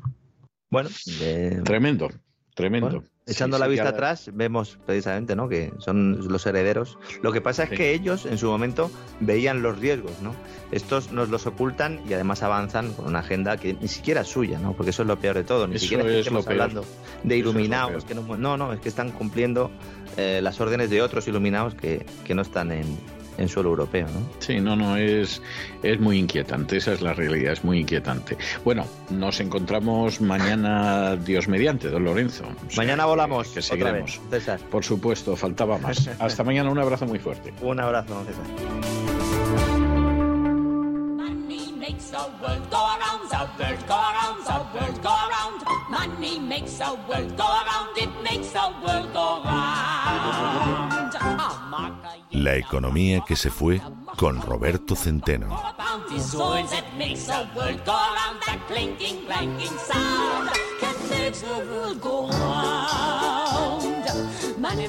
Estamos de regreso y ya lo saben ustedes, vayan apartando cualquier cosa fumable, coloquen el respaldo de sus asientos en posición vertical, abróchense los cinturones porque vamos a examinar con don Roberto Centeno esa economía que ojalá se hubiera ido, pero que sigue ahí, que vamos, se ve hacia dónde vamos y lo que te rondaré morena. Muy buenas noches, don Roberto. ¿Por dónde vamos a ir transitando hoy? Muy buenas noches. Pues eh, mire usted, don César, vamos a ir transitando por donde debería estar transitando hoy eh, todos los medios, hoy, ayer y anteayer, todos los medios de comunicación. Pero ya ve usted que están transitando por otro lado, están transitando por el tema de las escuchas telefónicas, ¿eh? que las del gobierno son más falsas que un euro de madera, y no han prestado atención a eh, lo que es la ruina de España, que es la revisión, eh, eh, la revisión que este gobierno de canallas, traidores, mentirosos, ha enviado a Bruselas porque era preceptivo, que es la revisión de, de, las principales magnitudes macroeconómicas desde el año 22 al año 25, que es realmente el sumum de la mentira. ¿eh? Eh, yo creía que era imposible, don César, después de ver los presupuestos generales del Estado de esta chusma, eh, donde, por ejemplo, el, el PIB, como usted recordará, era del 7%, que era la cifra principal, y ahora lo han bajado y se han quedado más anchos que largos, al 4,3%. Eh, y yo creí que eso, bueno, y todo lo demás, digo esta cifra para que tengan ustedes, digamos, una idea de situación. ¿eh? Bueno, pues creía que era posible, eh, imposible mentir más. Bueno, pues me equivocaba. Y ahora lo van a ver ustedes. Bien, vamos a ver. Eh, mm, el envío de esta revisión del año 22-25 es algo preceptivo.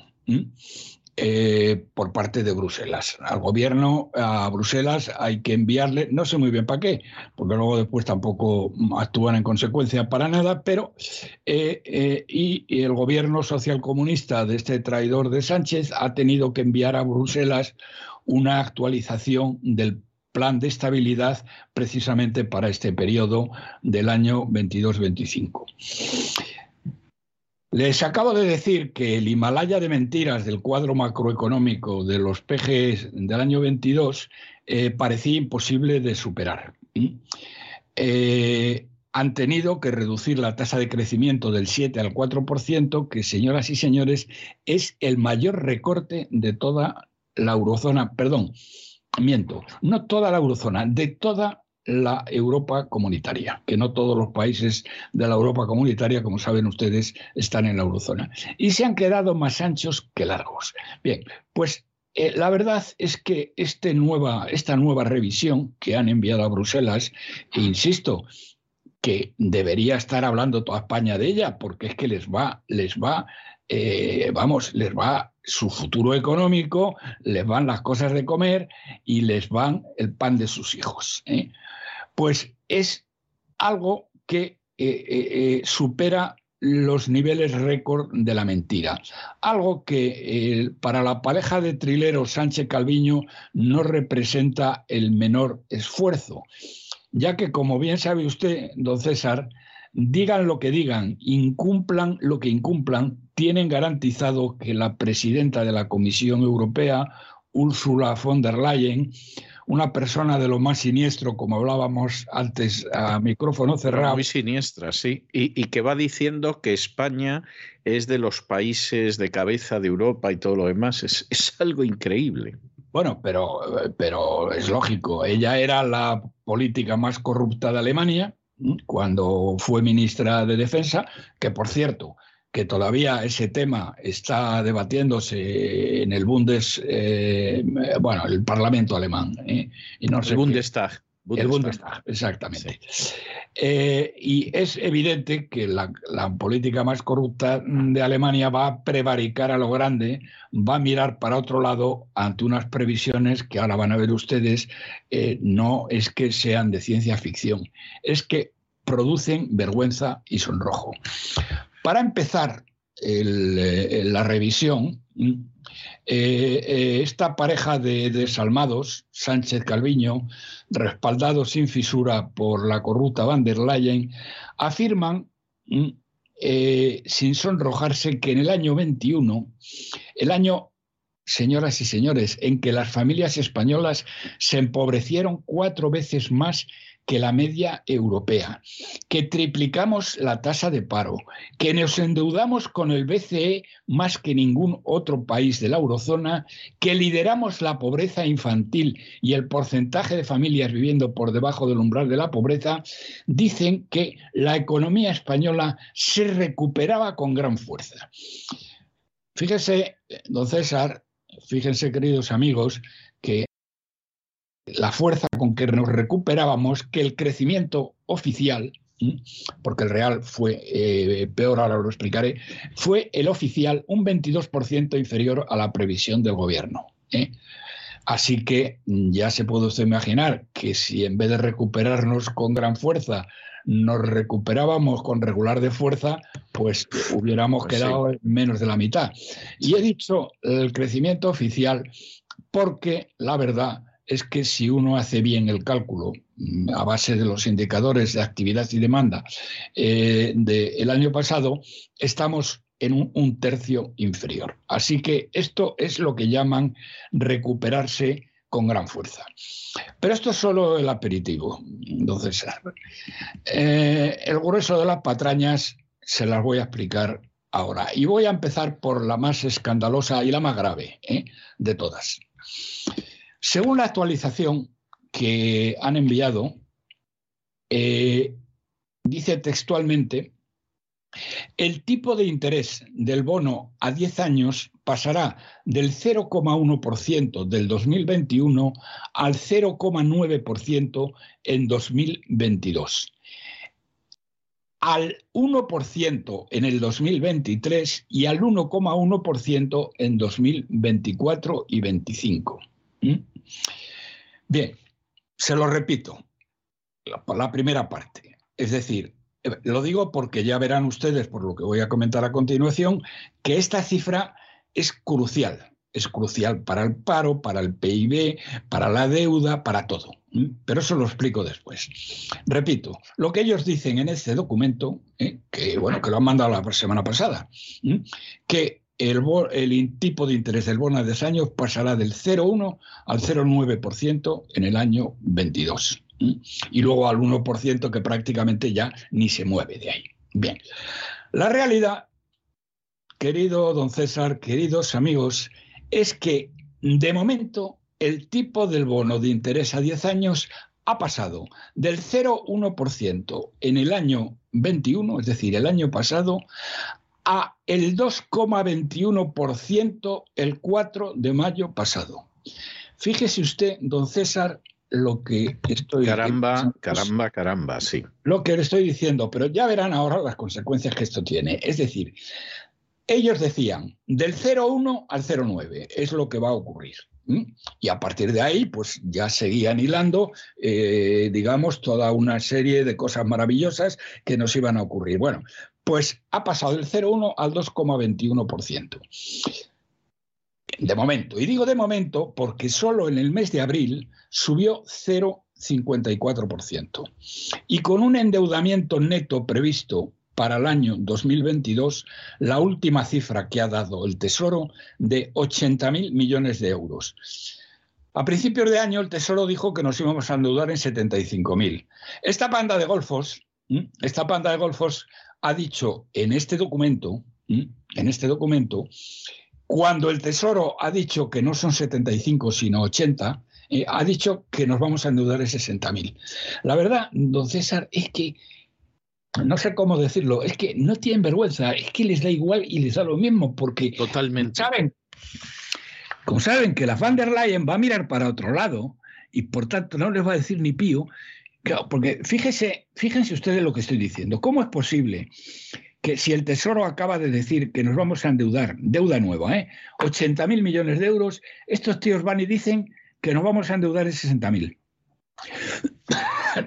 Pero bueno, es que eh, eh, eh, la gente de Bruselas, de verdad, que esto es de juego de guardia. Esta gente. Totalmente, totalmente. debería ir. Pero bien. Pero fíjense ustedes en lo siguiente. El tipo de interés ha pasado del 0,1 al 2,21, pero esto ha ocurrido en un momento en que el Banco Central Europeo sigue aún comprando deuda. ¿Mm? Don César.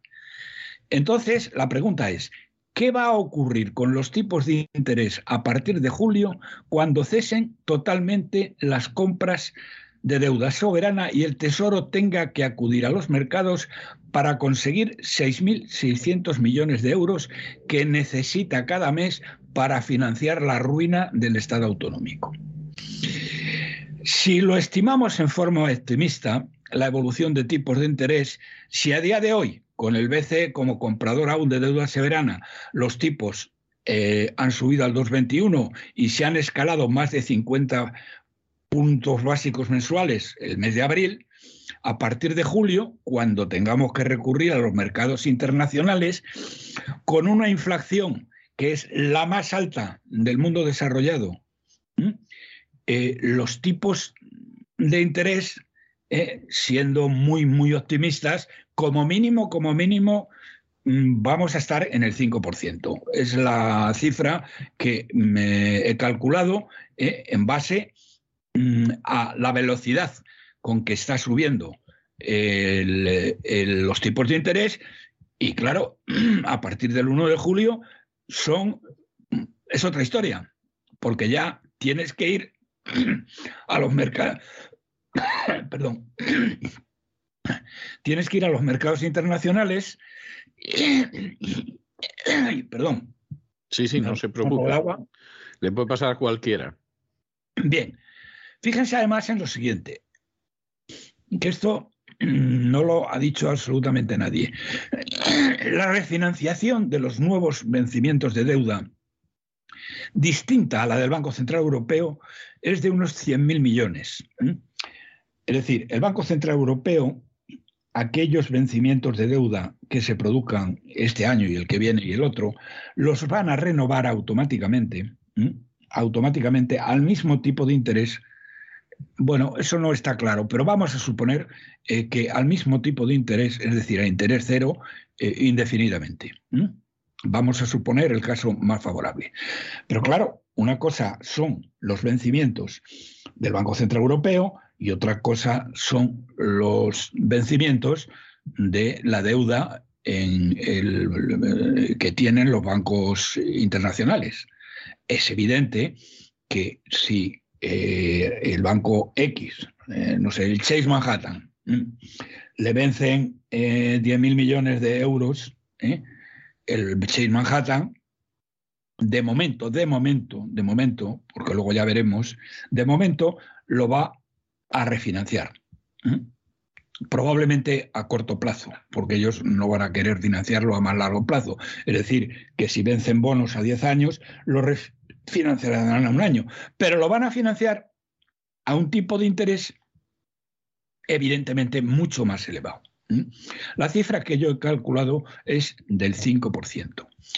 ¿Y qué pasa? ¿Qué pasa eh, eh, entonces? Pues miren ustedes. Primero, eh, bueno, primero que a fin de año vamos a acabar pagando por la deuda aproximadamente 10.000 millones de euros adicionales sobre lo que pagamos ahora. Ahora mismo pagamos de intereses de la deuda 30.000 millones. ¿eh? Con una subida al 5% nos iríamos a 10.000, que es, eh, nos iríamos a 40.000, perdón, es decir, 10.000 millones más. ¿eh? A ver de dónde narices salen esos 10.000 millones. Y luego en términos de PIB, porque esto afecta primero a los pagos luego afecta al PIB. Y por cada subida de 120 puntos básicos, es decir, 1,2 puntos de subida, se reduce el crecimiento en medio punto al año. Si hacemos como que nos creemos la nueva cifra oficial, que como hemos dicho antes, ha pasado del 7% al 4,3%, si hacemos como que nos la creemos, vamos a terminar el año no en el 9%, sino en el 5%. Si es así, y he hecho bien el cálculo, entonces el PIB caería 1,7 puntos, 1,7 puntos solo por esta causa. Es decir, que en vez de crecer el 4,3%, el PIB bajaría al 2,8%. Entonces, ya está bien, ¿eh? Ya está bien. Eh, eh, yo creo que está claro, pero a ver si lo explico mm, eh, mejor. Solamente, fíjate, solamente con el tipo de interés que hay hoy, que estamos hablando del 2,22%, estamos subiendo la previsión en, esos 120 puntos básicos mm, eh, prácticamente. Es decir, que ya en este momento, eh, en este momento habría caído, había caído medio punto. Es decir, que en este momento, a día de hoy, y no les hablo del 31 de diciembre, el 4,3% que nos acaban de endilgar estos dos, estos dos sinvergüenzas, ¿eh? Me refiero a Sánchez y a Calviño, en vez del 4,3 estaríamos 0,5 puntos por abajo, es decir, estaríamos en el 3,8%. Repito, solo como consecuencia de lo que ha subido ya a día de hoy el tipo de interés, el 4,3% ha bajado o estaría ahora mismo en el 3,8%. Pero, como he dicho antes, esto va a seguir subiendo por la sencilla razón de que no ha parado de subir desde prácticamente mediados de enero y por eh, eh, el hecho de que tendremos que conseguir una refinanciación y la financiación de lo nuevo en el mercado internacional a unos tipos de interés muchísimo más altos. ¿eh? Entonces, el cálculo es 1,7, bajaríamos al 2,8. Fíjese usted, don César, lo que esto supone. Supone en realidad que del 7% que estaban los presupuestos generales del Estado, vamos a bajar al 2,8%. Con lo cual, se puede dar eh, cuenta cualquiera que todas las demás historias que vienen después, como son el déficit, el paro, etcétera, etcétera, quedan tremendamente afectados. Concretamente, en términos de déficit, este sube 2,5 puntos por cada por cada 120 puntos básicos que suben los tipos de interés. Y la creación del empleo se ve fuertemente ralentizada. Tenía las cifras por ahí, pero no les voy a aburrir con números. Entonces, don César, la conclusión es la siguiente, que la Comisión Europea pase por alto esta desviación brutal de la afirmación central de la revisión que han enviado estos golfos que nos gobiernan y que lleva a España a un desastre económico que solo puede acabar en la suspensión de pagos, es claramente un delito penal. ¿eh? Y por mucho que les hayan pagado para que miren para otro lado ante este mm, Himalaya de mentiras histórico, es que, bueno, no, no, no, no tiene justificación alguna. Es decir, ni puedes alegar que no ignorancia, ni puedes alegar que no sabes sumar, ni puedes alegar nada. O sea, esto es un compadreo vergonzoso. Sí, pero es que, vuelvo a repetir, ¿cómo puede intragarse que al final de año los tipos de interés están en el 0,9 si a día de hoy están en el 2,21? Bueno, y eh, subiendo, perdón, y subiendo, si ven la curva, ¿eh? que no la puedo enseñar porque aquí no estamos en la tele, ¿eh? es que sube exponencialmente. Y, que, ya, y vuelvo a repetir, vuelvo a repetir, cómo, cómo subirá a partir de julio. ¿Eh? Pero es que, don César, aquí no solo es la comisión quien mira para otro lado, es que este camino absolutamente cantado hasta la suspensión de pagos, aquí el Banco de España no ha dicho ni pío. El AIREF no ha dicho ni pío. Funcas no han dicho ni pío. Los servicios de estudios de los grandes bancos no han dicho ni pío. Y los partidos políticos están en otra cosa. Ah, es tremendo. Es tremendo, tremendo, tremendo. Yo, eh, verdaderamente, mm,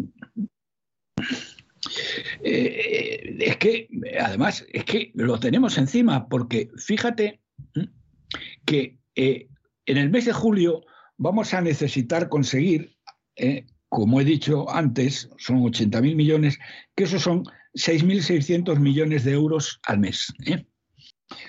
A eso, don César, le quita usted 2.000 millones que nos tocan por los fondos de europeos. Estos dicen, no, es que cuando, cuando vengan los fondos europeos, que ya están viniendo, porque llevan ya seis meses viniendo, Vamos a atar los perros con longaniza, decía, porque yo no he visto todavía ningún perro atado con longaniza y lo que veo es cada vez más colas del hambre. Bien, vamos a necesitar, si le quitamos los 2.000, vamos a necesitar 4.400 millones al mes para financiar las 17 autonomías que funcionan, no nos olvidemos, como estados soberanos, es decir, tienen todo lo que tienen los estados soberanos. Tienen su parlamento, tienen su, su hombre del su servicio meteorológico, tienen su eh, defensor del pueblo, tienen todos, todo, tienen su propia policía, bueno, la de Dios. 17 autonomías funcionando como estados soberanos. 21.000 chiringuitos, señoras y señores, hay 21.000 chiringuitos en España y 2 millones de enchufados. La cifra no es mía, la cifra es de su amigo Montoro, don César, ¿eh? que se le escapó eh, eh, un año antes de que tuvieran que salir corriendo, que por cierto, creo que quieren rescatarlo. ¿Qué le parece a usted? Bueno, vamos a ver, vamos a ver. Yo creo que él quiere que lo rescaten. ¿Eh? Ah. No sé, ya no sé si entre los que mandan están por la labor de rescatarlo, ¿eh? pero que él quiere que lo rescaten, sí. Mi hipótesis, que no pasa de ser una hipótesis, o sea que acepto que puedo estar equivocado, es que Montoro de antes de abandonar el poder sabía que tiene posibilidades de acabar en la cárcel. Y no ha parado de remover Roma con Santiago, incluso de antes de dejar la poltrona de ministro de Hacienda, para asegurarse estar en una situación en que no lo acabe llamando el juez. Y por ejemplo, eso explica que a pesar de que es un hombre que está fuera de la política y supuestamente está retirado y todo, no para de zascandilear por los más diversos medios para que le hagan entrevistas, aunque sea un medio en catalán, aunque sea un medio en la República Dominicana, en fin, dar la idea que todavía está en la pomada, a ver si tiene suerte y no le llaman un día a comparecer ante el juez. Y está muy inquieto porque además, como existe el precedente de rato, eso significa que el hecho de haber sido ministro de Hacienda no te garantiza que en un momento determinado no puedes dar con tus huesos en la cárcel. Entonces, a mí sí me consta que Montoro no para de dar la lata para que lo repesquen en algún momento y no le amarguen la jubilación. Pero una cosa es que él dé la lata y otra cosa es que lo quieran repescar, porque en caso de que el Partido Popular volviera al poder, posiblemente volvería en coalición, no iba a haber eh, puestos para todos, Montoro no es de lo más popular que ha tenido ese partido, más bien todo lo contrario. O sea, yo creo sus posibilidades son reducidas, pero que está dando la lata, la está dando. Bueno, yo lo que había entendido es que quiere que le cojan ya como responsable económico, pero ya hay un responsable económico. Claro, claro, claro. Hombre, porque la idea es que efectivamente tú me cojas ya y si me coges ya, yo ya puedo dedicarme a una serie de historias. Claro, no, no me puedes coger al día siguiente. Vamos a ver, Montoro es un personaje que antes de ser ministro de Hacienda, y no se sabía quién iba a ser el ministro de Hacienda, pero bueno, se veía que las elecciones lo más seguro es que la ganara el Partido Popular, se dedicó a organizar cenas y almuerzos con empresas eh, de lo mejorcito de la bolsa en las que llevaba la gente de su despacho, les soltaba el próximo ministro de Hacienda, voy a ser yo, y a continuación repartían las tarjetas de la gente de su despacho. O sea, y eso... Como, debe ser, ¿eh? Sí, ya, ya, ya, seguro, sí. Pero, pero efectivamente que el IBEX se prestara a eso. Bueno, tampoco creo yo que las empresas del IBEX en última instancia tuvieran posibilidad de decir que no. O sea, es razonable que fueran a la cena. Eso, por parte de él, es algo absolutamente vergonzoso y dice mucho de la catadura del personaje. Pero claro, él todavía no era ministro. O sea, Rajoy en un momento determinado se le podían haber cruzado los cables y haber colocado a otro. Bueno, vamos a ver. De hecho, de hecho, a Rajoy se le cruzaron los cables porque él pensaba ser ministro de Economía, es decir, superministro. Sí. Ser ministro de todo. Y al final él se tuvo que conformar con, con, la Hacienda. Ser ministro de Economía y Hacienda. Y el otro lo tuvo que repartir. Sí, pero, pero eso, vamos a ver, eso tiene lógica porque Rajoy tenía que satisfacer a distintas personas y Rajoy, salvo hacer el bien a los ciudadanos, satisfizo a todo el que pudo. A costa de los pobres ciudadanos, todo hay que decirlo, ¿no? Y, entonces, pues, pues eso fue lo que hizo. O sea, le acabó dando un ministerio, aunque es verdad que Montoro esperaba ser de Economía y Hacienda y se quedó con Hacienda. Pero le sacó, le sacó un beneficio tremendo. Oiga, que cuando de pronto enganchaban a un futbolista como Ronaldo, que se acabó marchando de España y diciendo que fueran a robar a su pastelera madre, bueno, pues cuando a Ronaldo lo empitona la agencia tributaria, mira tú por dónde va el despacho de Montoro a que lo socorra. Y mm. consiguió una rebaja de varios millones de euros, ¿eh? Sí, sí. O sea, lo empitonaron, pero, pero no tanto como supuestamente lo iban a empitonar. Bueno, continuamos, porque esto no acaba aquí. Eh, le, he dedicado un tiempo especial. Eh, no se preocupen ustedes, a lo demás voy a ir mucho más rápido, pero eh, es que el tema de los tipos de interés es escandaloso, escandaloso, porque afectan de una manera crucial al PIB, al paro, al déficit, etcétera, y claro, eh, el, nivel de, el nivel de error, bueno, el nivel de error, el nivel de mendacidad es tal, porque exactamente es que, no César, ¿cómo se puede tragar en Bruselas que va a ser el 0,9 a fin de año cuando estamos en el 2,22? ¿Cómo se lo puede? Pero si, si eso, eso no hay quien se lo trague. O sea, eso ya se lo digo yo a usted. O sea, eso no hay quien se lo trague. Es imposible, no puede ser. ¿eh? Pero cuestión aparte es que aunque no se lo traguen, pues evidentemente hagan como que se lo tragan. Ya, pero es que esto afecta a todo lo demás. Todo lo vamos, que nos vamos a la ruina. Bien, continúo. Otra de las eh, patrañas inauditas dentro de este récord histórico de mentiras es la afirmación que hacen que es la siguiente. Fíjese usted, don César, fíjense queridos amigos, dice el documento, España es el país menos afectado de Europa por la crisis energética. Eso es, bueno, me río por no llorar, ¿eh? Es alucinante hay que ser sinvergüenzas, tramposos y auténticos canallas para afirmar tal disparate. Y von der Leyen por hacer como que se lo cree, cuando fíjate, han sido España y Portugal los que han lanzado un SOS a Bruselas por no poder soportar las subidas energéticas y han pedido autorización, como saben todos ustedes, para poner un tope al precio del gas. ¿eh? Porque, y que la diferencia entre el precio tope del gas y el, precio real vaya con cargo a los presupuestos, es decir, con cargo de todos los españoles. Que esto es distorsionar completamente las reglas de juego ¿eh? Eh, de Bruselas, donde se supone que cada palo aguanta su vela y aquí no. Bueno, pues cuando sabe von der Leyen que España y Portugal eh, están todos los días llamando a Bruselas para ver cuándo pueden empezar con el tope, Mm, bueno, nos cuentan esto. Pero es que no solamente es esto, es que mm, es, peor todavía, don César.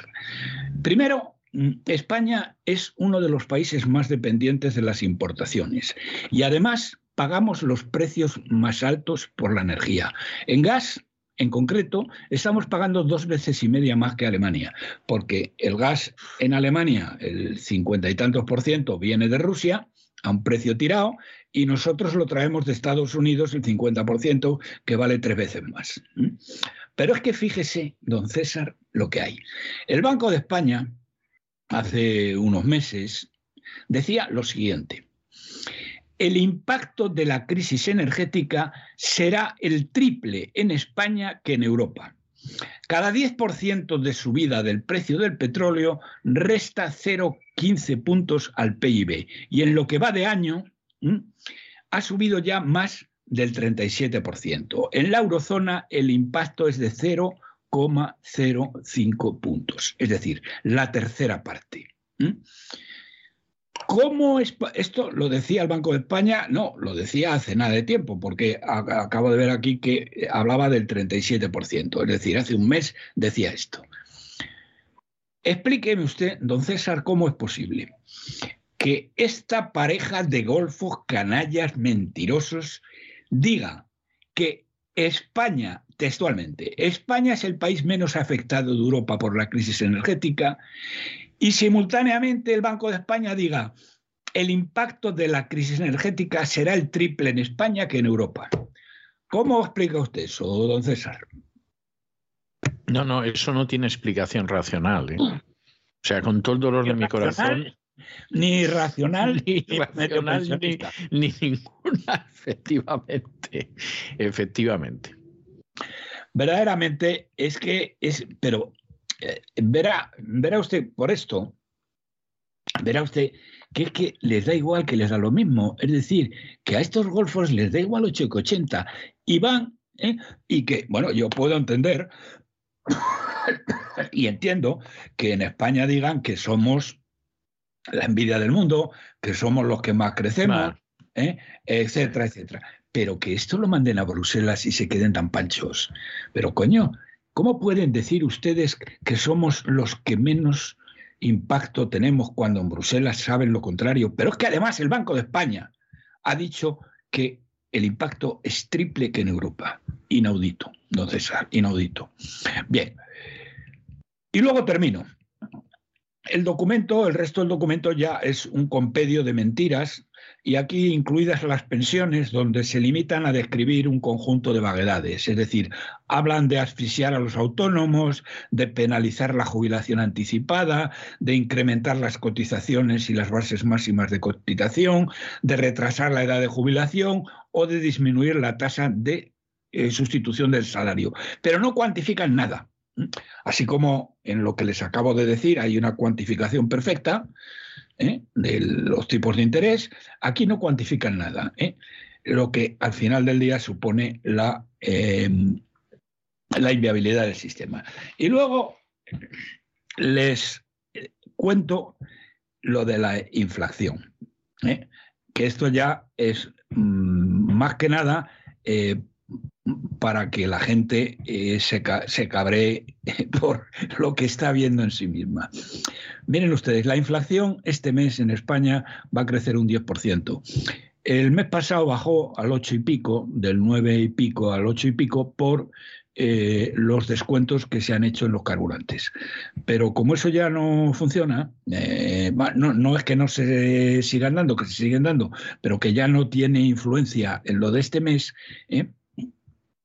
va a ser del 10%. Somos el país del mundo desarrollado que tiene la infracción más alta.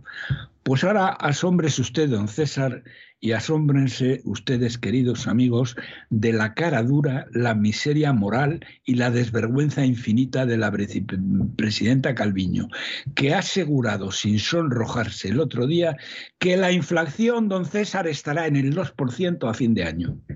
Bueno, eso, eso a mí me llegó al alma, ¿eh? Se lo digo sinceramente. Yo ahí me quedé que no, no podía decir nada. Inaudito. Verdaderamente, eh, verdaderamente eh, es. Eh, bueno, la verdad es que, don César, no tienen límite en su maldad y en su mendacidad esta panda de canallas. Y es una vergüenza que los bancos españoles, empezando por el Banco de España y el AIREF, no denuncien esto.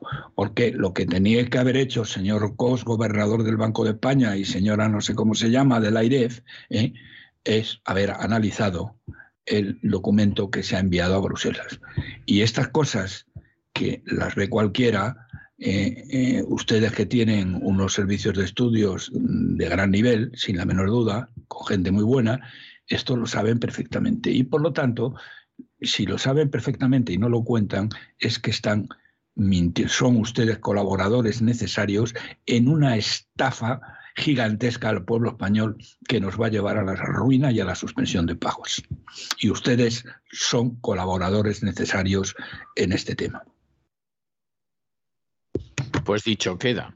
Dicho, queda. Bueno, entonces, si le parece, don César, bueno, eh, dicho entre paréntesis, como ya sabe usted, pues los periódicos, en vez de ocuparse de esto, eh, que afecta al pan de cada día, ¿eh? a su vida y hacienda y a las de sus hijos y nietos, pues están preocupados del espionaje que era verdadero en el caso de los criminales golpistas, porque eso es lo que tiene que hacer el CNI, y es falso de toda falsedad el que les han hecho, el que supuestamente les han hecho al presidente y al otro y a la ministra, porque el, el sistema Pegasus eh, funciona de tal manera que al cabo de una semana el teléfono empieza a dar señales raras y lo acaban descubriendo. Hay otros sistemas mucho más modernos que no lo hacen. El sistema Pegasus es un sistema ya, digamos, obsoleto. Bien, ahora querría eh, hacer lo mismo o hablar del tema de Andalucía, por una razón, por una razón, porque el señor Feijó, el señor Feijó le acaba de decir a Bonilla que, eh, que le dejan libertad total para llevar la campaña de Andalucía. Que conmovedor, conmovedor. Eh, que al contrario de lo que ocurrió en Castilla-León, donde Génova intervino por arriba, por abajo y por el revés, ¿eh? mientras estos canallas les estaban cortando la cabeza, le estaba cortando la cabeza Isabel Díaz Ayuso. Por cierto, don César, Isabel Díaz Ayuso ha ganado con el 99,3% de los votos en, eh, como presidenta de la Comunidad de Madrid. Así que desde aquí, cosa que no ahora Isabel y lo que tienes que hacer es una purga estalinista de todos los canallas que estaban pidiendo tu cabeza hace solo 15 días. Porque decían que por culpa de tu hermano habéis perdido 300.000 votos en Madrid, cuando la última encuesta da que eh, no solamente no habéis perdido 300.000 votos, sino que has ganado más votos porque tienes un escaño más. ¿eh? Así que a ver si eh, haces caso a el libro que, bueno, que te enviamos realmente, porque lo envié con el comentario que usted había hecho ¿eh? sobre el, em, em, el, príncipe de Maquiavelo. ¿eh? Y haces lo que decía Maquiavelo que tienes que hacer, que es una purga estalinista de toda esa gentuza que además Feijó te ha dicho que puedes hacer lo que te dé la gana. Así que empieza haciendo lo que te dé la gana y no vuelvas a cometer el error que cometiste con Casado, con Egea y con Bolaños de no, haberle, no haberte querellado penalmente contra ellos. Pero en fin. Bien, bueno, vamos, vamos con Andalucía. Vamos con Andalucía. Vamos con Andalucía. Bien. Entonces, el señor Feijó le ha dicho esto a, mm, a, a Bonilla. Claro, Feijó, con toda seguridad, no, bueno, digo con toda seguridad, eh, la verdad es que no lo sé. Les voy a hacer un pequeño resumen de la trayectoria económica de Bonilla en Andalucía. ¿Mm? De la trayectoria económica de Bonilla en Andalucía. Bien. Eh, hay una cosa que usted sabe perfectamente, pero que quiero repetir aquí. La verdad es que bueno, primero, las, las encuestas que se están publicando últimamente, sobre todo la de Sigma 2, que el otro día publicó Antena 3 y que fue muy comentada, donde la persona más apreciada con gran diferencia de Andalucía era el Talonilla. Eh, y la última de todas, ¿sabe usted quién era, don César? Ilústreme. ¿Eh? Eh, Macarena Olona por detrás de la chusma izquierdista de Andalucía y del otro canalla de Ciudadanos. ¿eh? Hombre, detrás del de Ciudadanos no lo creo. Detrás de los otros no lo sé. No lo sé. Eh, don César, esto lo había hecho Sigma 2. Sigma 2 y GAZ 3, como usted y ustedes, si no lo saben, se lo digo yo, son el equivalente a el Tezanos de Génova. Estos eh, Sigma 2 y GAT 3 fueron los que eh, le dijeron al descerebrado de Casado que convocara elecciones en Castilla-La Mancha en el momento más inadecuado que cabía imaginar, porque iba a ganar por mayoría absoluta. Eso fue lo que le dijeron. Y le convencieron para eh, convocar las elecciones, que ya ven ustedes que se quedó a años luz de la mayoría absoluta. Bien, eh, aquí eh, mm, mm, va a pasar lo mismo, pero en tanto en cuanto pasa o no pasa lo mismo, que va a pasar lo mismo, les voy a dar una serie de cifras que increíblemente, don César, todos estos juntaletras y opinatodos de las televisiones, de las tertulias de televisión, es que no comprueban una cifra, es que no analizan nada. ¿eh? Hablan por boca de ganso sin tener ni puñetera idea de nada. Las cifras que les voy a dar, señoras y señores, eh, primero son cifras, es decir, no son juicios de valor, no es una opinión en la que me puedo equivocar o no me puedo equivocar. Aquí no me puedo equivocar porque son cifras y además no son mías, son del Instituto Nacional de Estadística. Bien.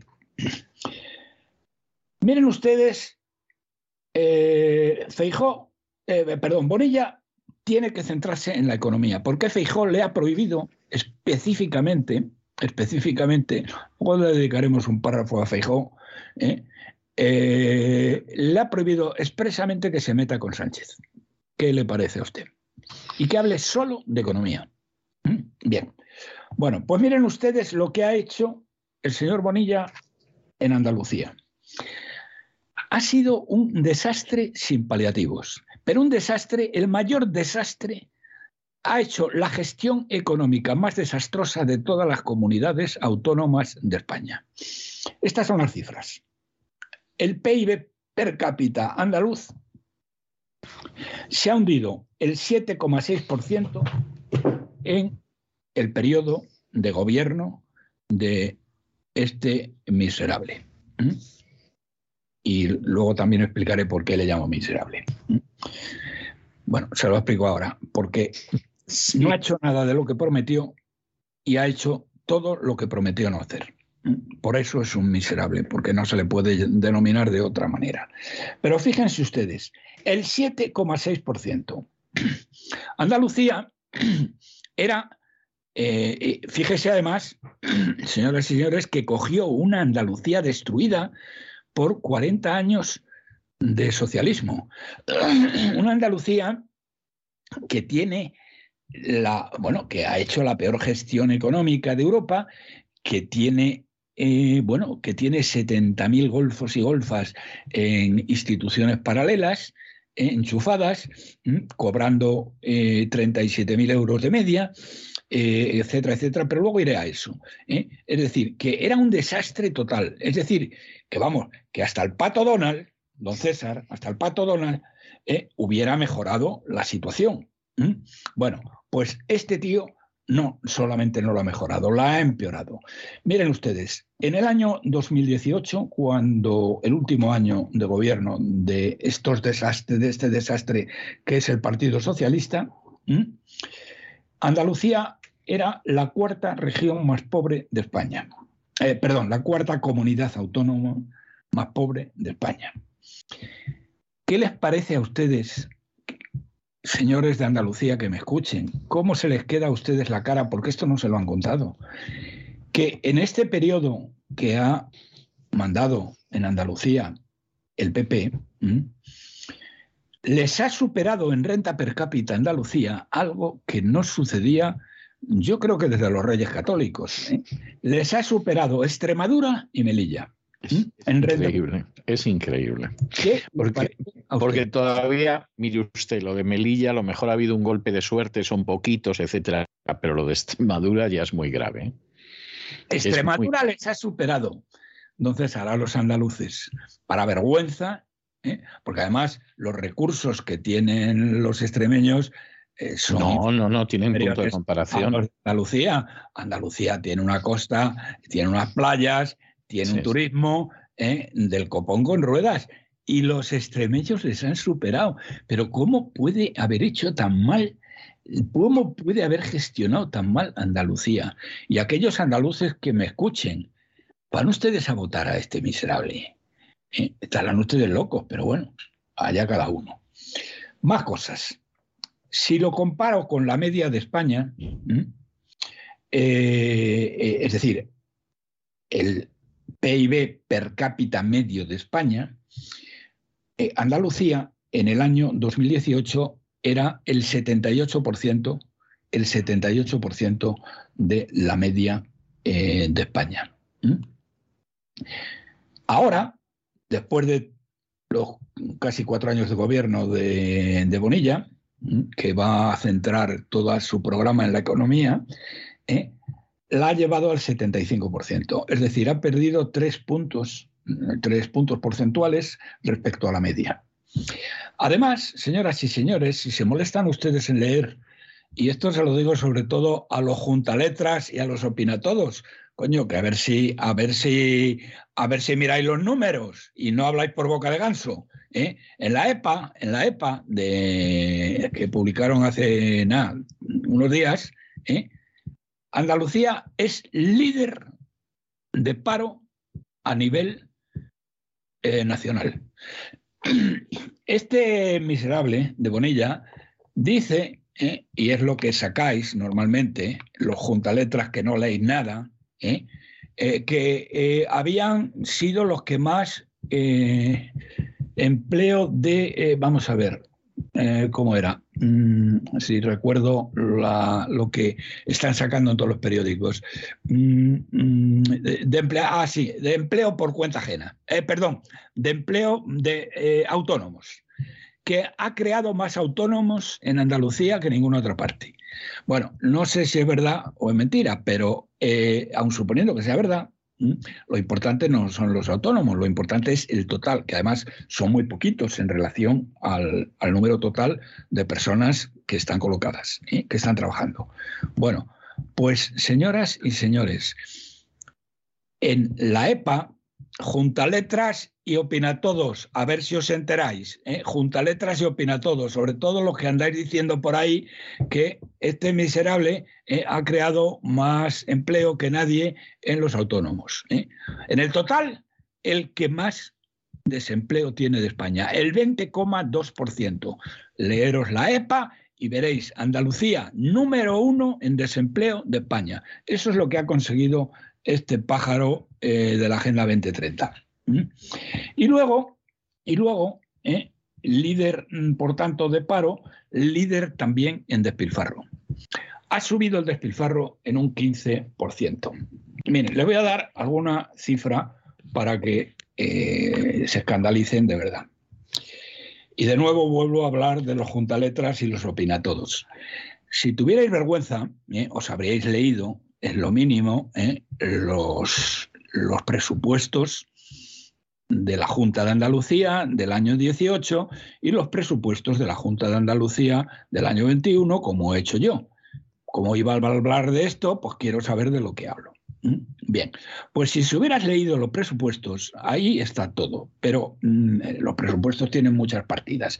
Pero hay una eh, en particular que verdaderamente es que es, para, es para, bueno, es, para echar a patadas a este de despeñaperros para arriba.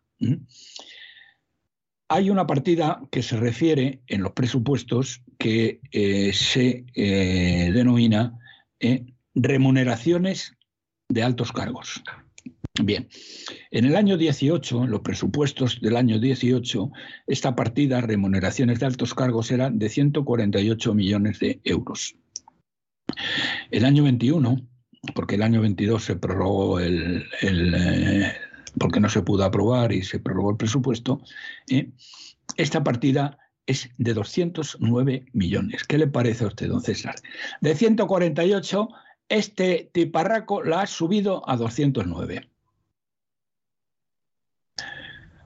Bueno, eh, más cosas, más cosas, más cosas que les puedo contar. Eh, mm, del número de altos cargos, él lo ha incrementado en 30 nuevos altos cargos. Los altos cargos, como saben ustedes, aparte de tener sueldos superiores a los 80.000 euros, tienen coche oficial, eh, tienen coche oficial, tienen secretarias, tienen, bueno, eh, ordenadores eh, gratis, eh, teléfonos móviles y, y mariscadas a gogo. Bien, pues 30 más, 30 más. Y bueno, y finalizo con una cosa que es la promesa, la gran promesa electoral de este miserable, que dijo que iba a acabar con los chiringuitos de Andalucía y concretamente con con la estructura paralela de eh, socialista. ¿eh? 70.000 personas a 37.000 euros al año. El empleado medio andaluz, el que financia toda esta historia, gana 15.000 euros. El, sueldo medio del sector privado en Andalucía son de 15.000 euros, ¿eh? una de las cifras más bajas de España. Bien, pero eso no es óbice para que estos despilfarren como les dé la gana y donde les da la gana. Y esto es lo que quería comentarles a ustedes. No es poco, no es poco, don Roberto, no es poco lo que ha comentado, ni mucho menos, ¿eh? No es poco. Bueno, y nada más eh, eh, asombrarme, aunque creo que ya lo habrá hecho usted, ante lo que ha hecho el señor Feijó de ir a Cataluña y delante de la panda de mangantes, golfos, traidores a España que han financiado el golpe de Estado junto con Montoro, ¿eh? de empresarios catalanes, les haya dicho un montón de cosas, pero básicamente retengo dos. ¿eh? La primera, que ellos, a ver cómo lo ha dicho, no quisiera equivocarme, bueno, prácticamente, pero no, no he empleado esa palabra. A lo mejor usted me la, me la. Dígame. Que es, vamos, que como si fuera una nación. No, que ellos eran una nacionalidad. Una nación. Eran una nacionalidad importante. Eran una nacionalidad. ¿eh? ¿Y desde cuándo han sido estos tíos una nacionalidad?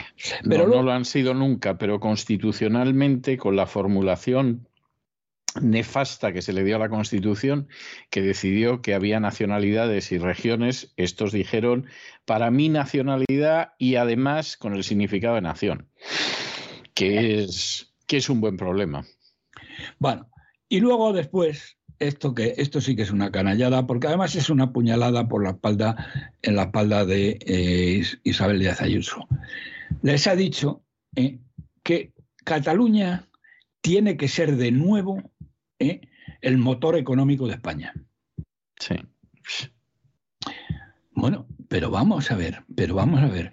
Pedazo de miserable, ¿y eso cómo lo vas a conseguir? Eh? Bueno, pues haciéndolo como siempre, tratando de manera absolutamente favoritista a Cataluña. ¿Prohibiendo a las empresas que se instalen en Madrid o qué es lo que vas a hacer? Sí, claro, claro. Es decir, al final la, la historia es esa, ¿no? Esa es la historia. Entonces, ah, bueno, pues esto es todo lo que tenía que decir. Bueno, no, no, no es poco, no es poco, don Roberto, porque ha estado la cosa abundante y sustanciosa, vamos, las, cosas como son.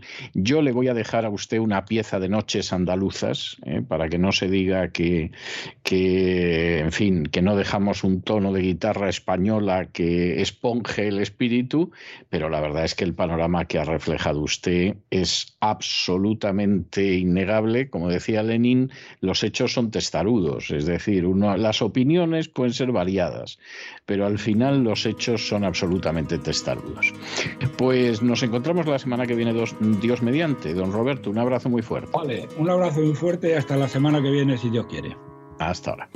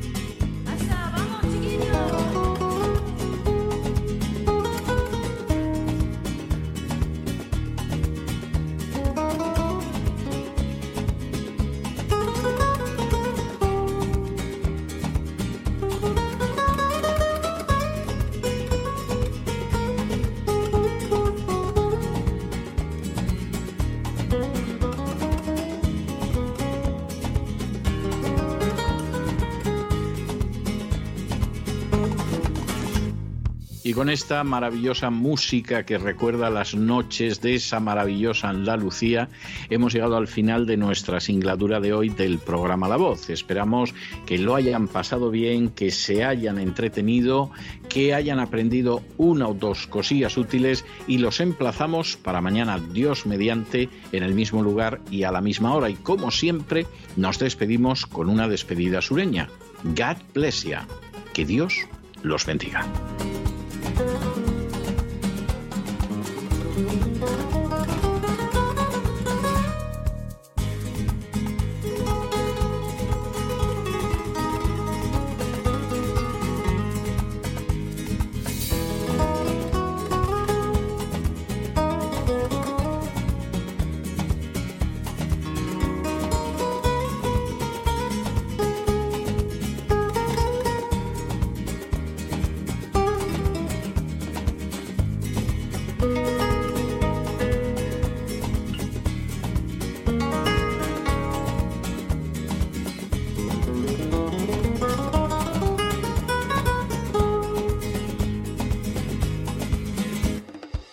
Programa La Voz es una producción de Artorias Incorporated y al amparo del derecho a la libertad de expresión no se hace responsable de las opiniones vertidas en el curso del mismo.